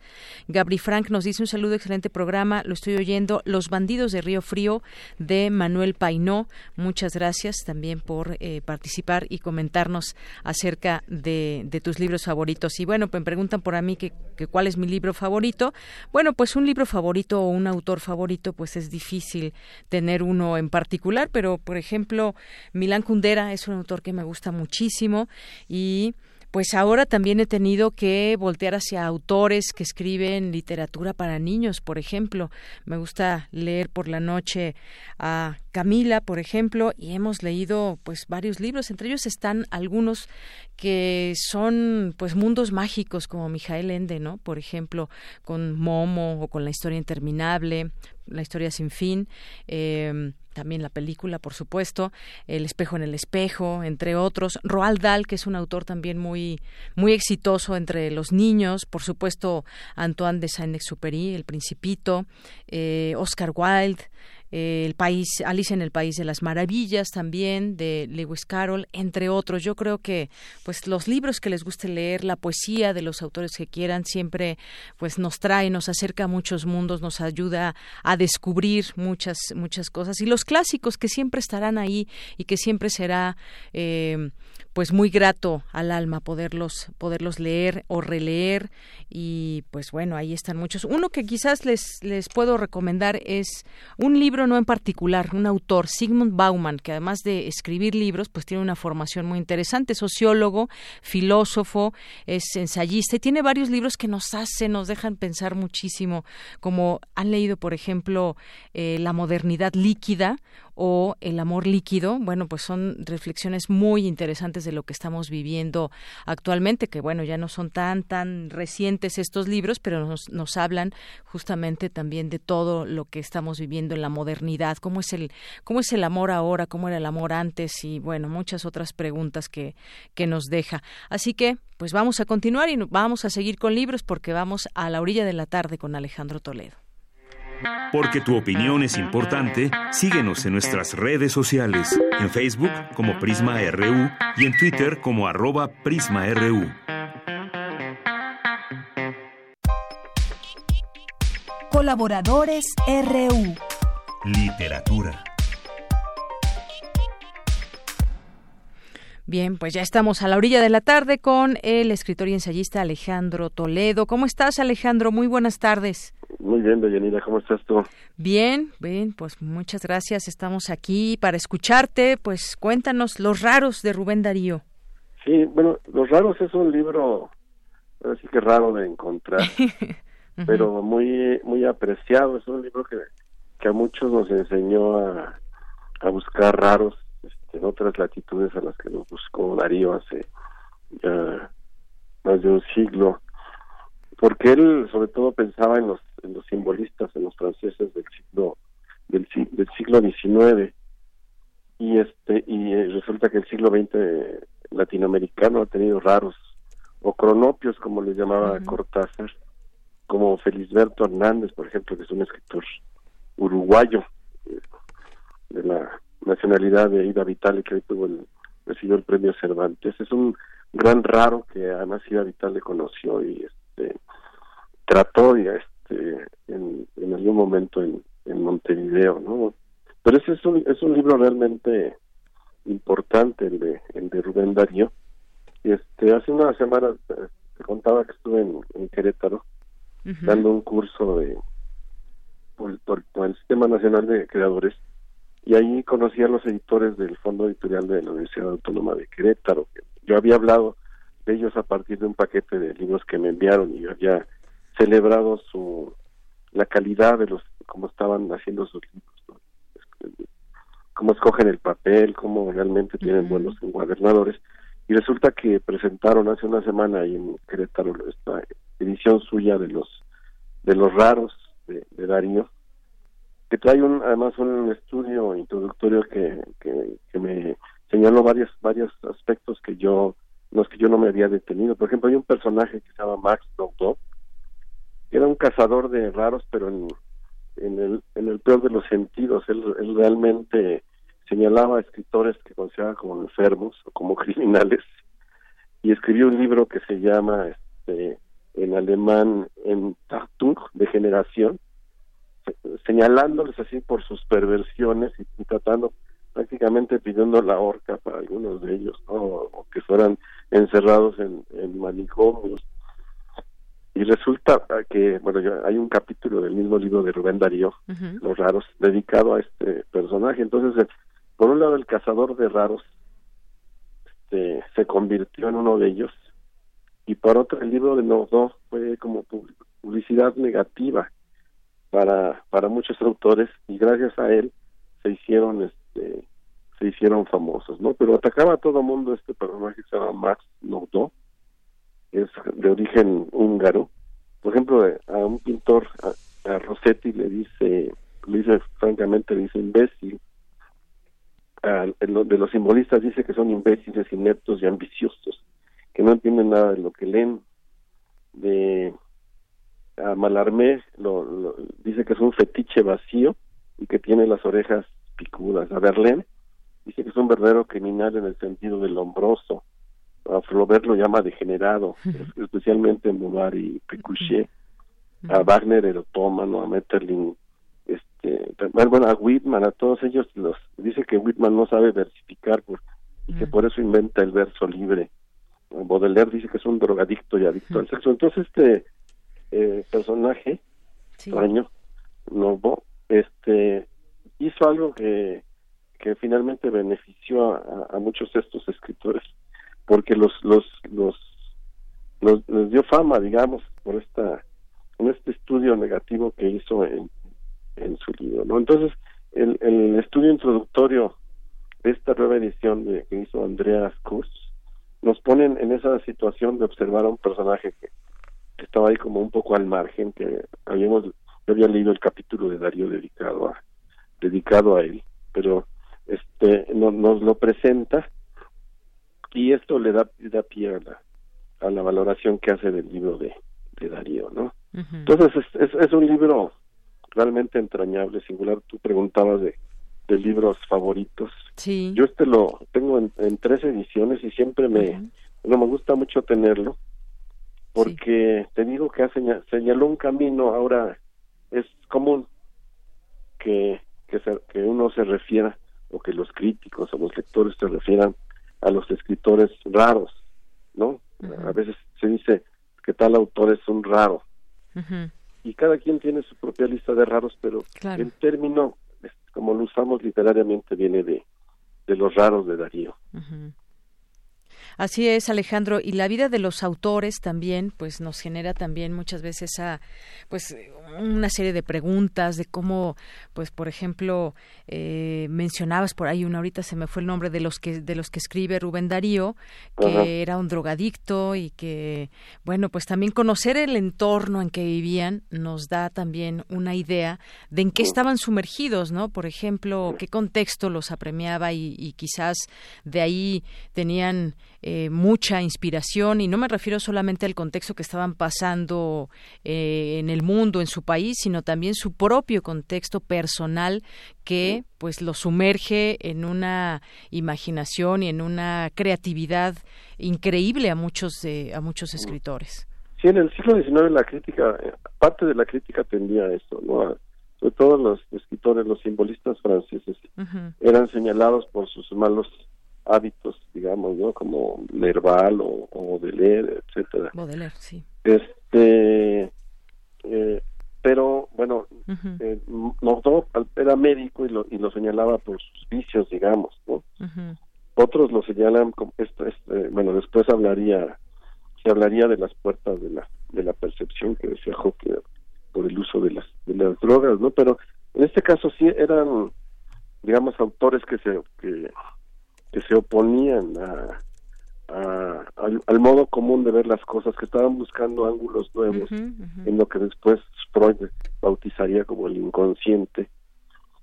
Y que se que, que se asoman a estos universos oscuros y que son por un lado valorados con por gente como Rubén Darío y por otro lado señalados como personas como más Nodó en la, la nómina de Darío en sus raros es- eh, tiene a, a personajes tan importantes como Edgar Allan Poe el que hacen Gran personaje. O está Paul Verlaine, está también eh, eh, Villard de l'Isle Adam, León Blois. Algunos ya este sí son este han sido olvidados y el mismo Rubén Darío, bueno, está el conde de Lotremont que sigue teniendo reconocimiento, está Ibsen, al final están José Martí y Eugenio de Eugenio de Castro, ¿no? Entonces, este, el mismo Rubén Darío hizo dos ediciones de esta, de este libro. Eh, la primera en su, en su juventud, digamos, cuando estaba fascinado por estos personajes, y una que hizo tiempo después, donde ya por cierta distancia con, con algunos de ellos, porque dice que era una fascinación juvenil. Sí. Pero sin embargo, crea esto que es, bueno, no, no, no señala un método, pero sí, sí eh, mira, digamos, hacia un, una parte del paisaje que entonces estaba sorprendiendo, digamos, a la, a la crítica europea y que después eh, autores que se convertirán en, en, en- en- en figuras importantes como Poe, ¿no? Que es fue importante para los autores franceses y, y es y sigue siendo importante para para nosotros, ¿no? Así es. Bueno, pues ahí algunas algunas referencias y esta recomendación, Los raros de Rubén Darío. ¿Qué les parece para este día? Pues Alejandro Toledo, muchas gracias, gracias por estar con nosotros otro martes aquí en Prisma RU. Que estés muy bien. Igualmente, hasta luego.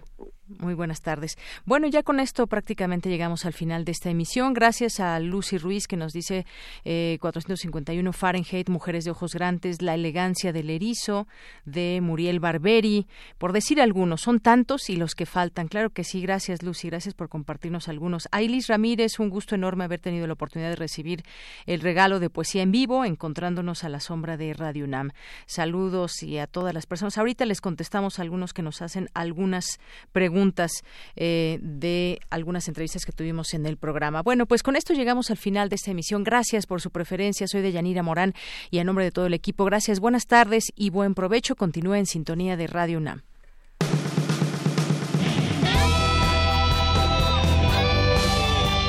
Prisma RU.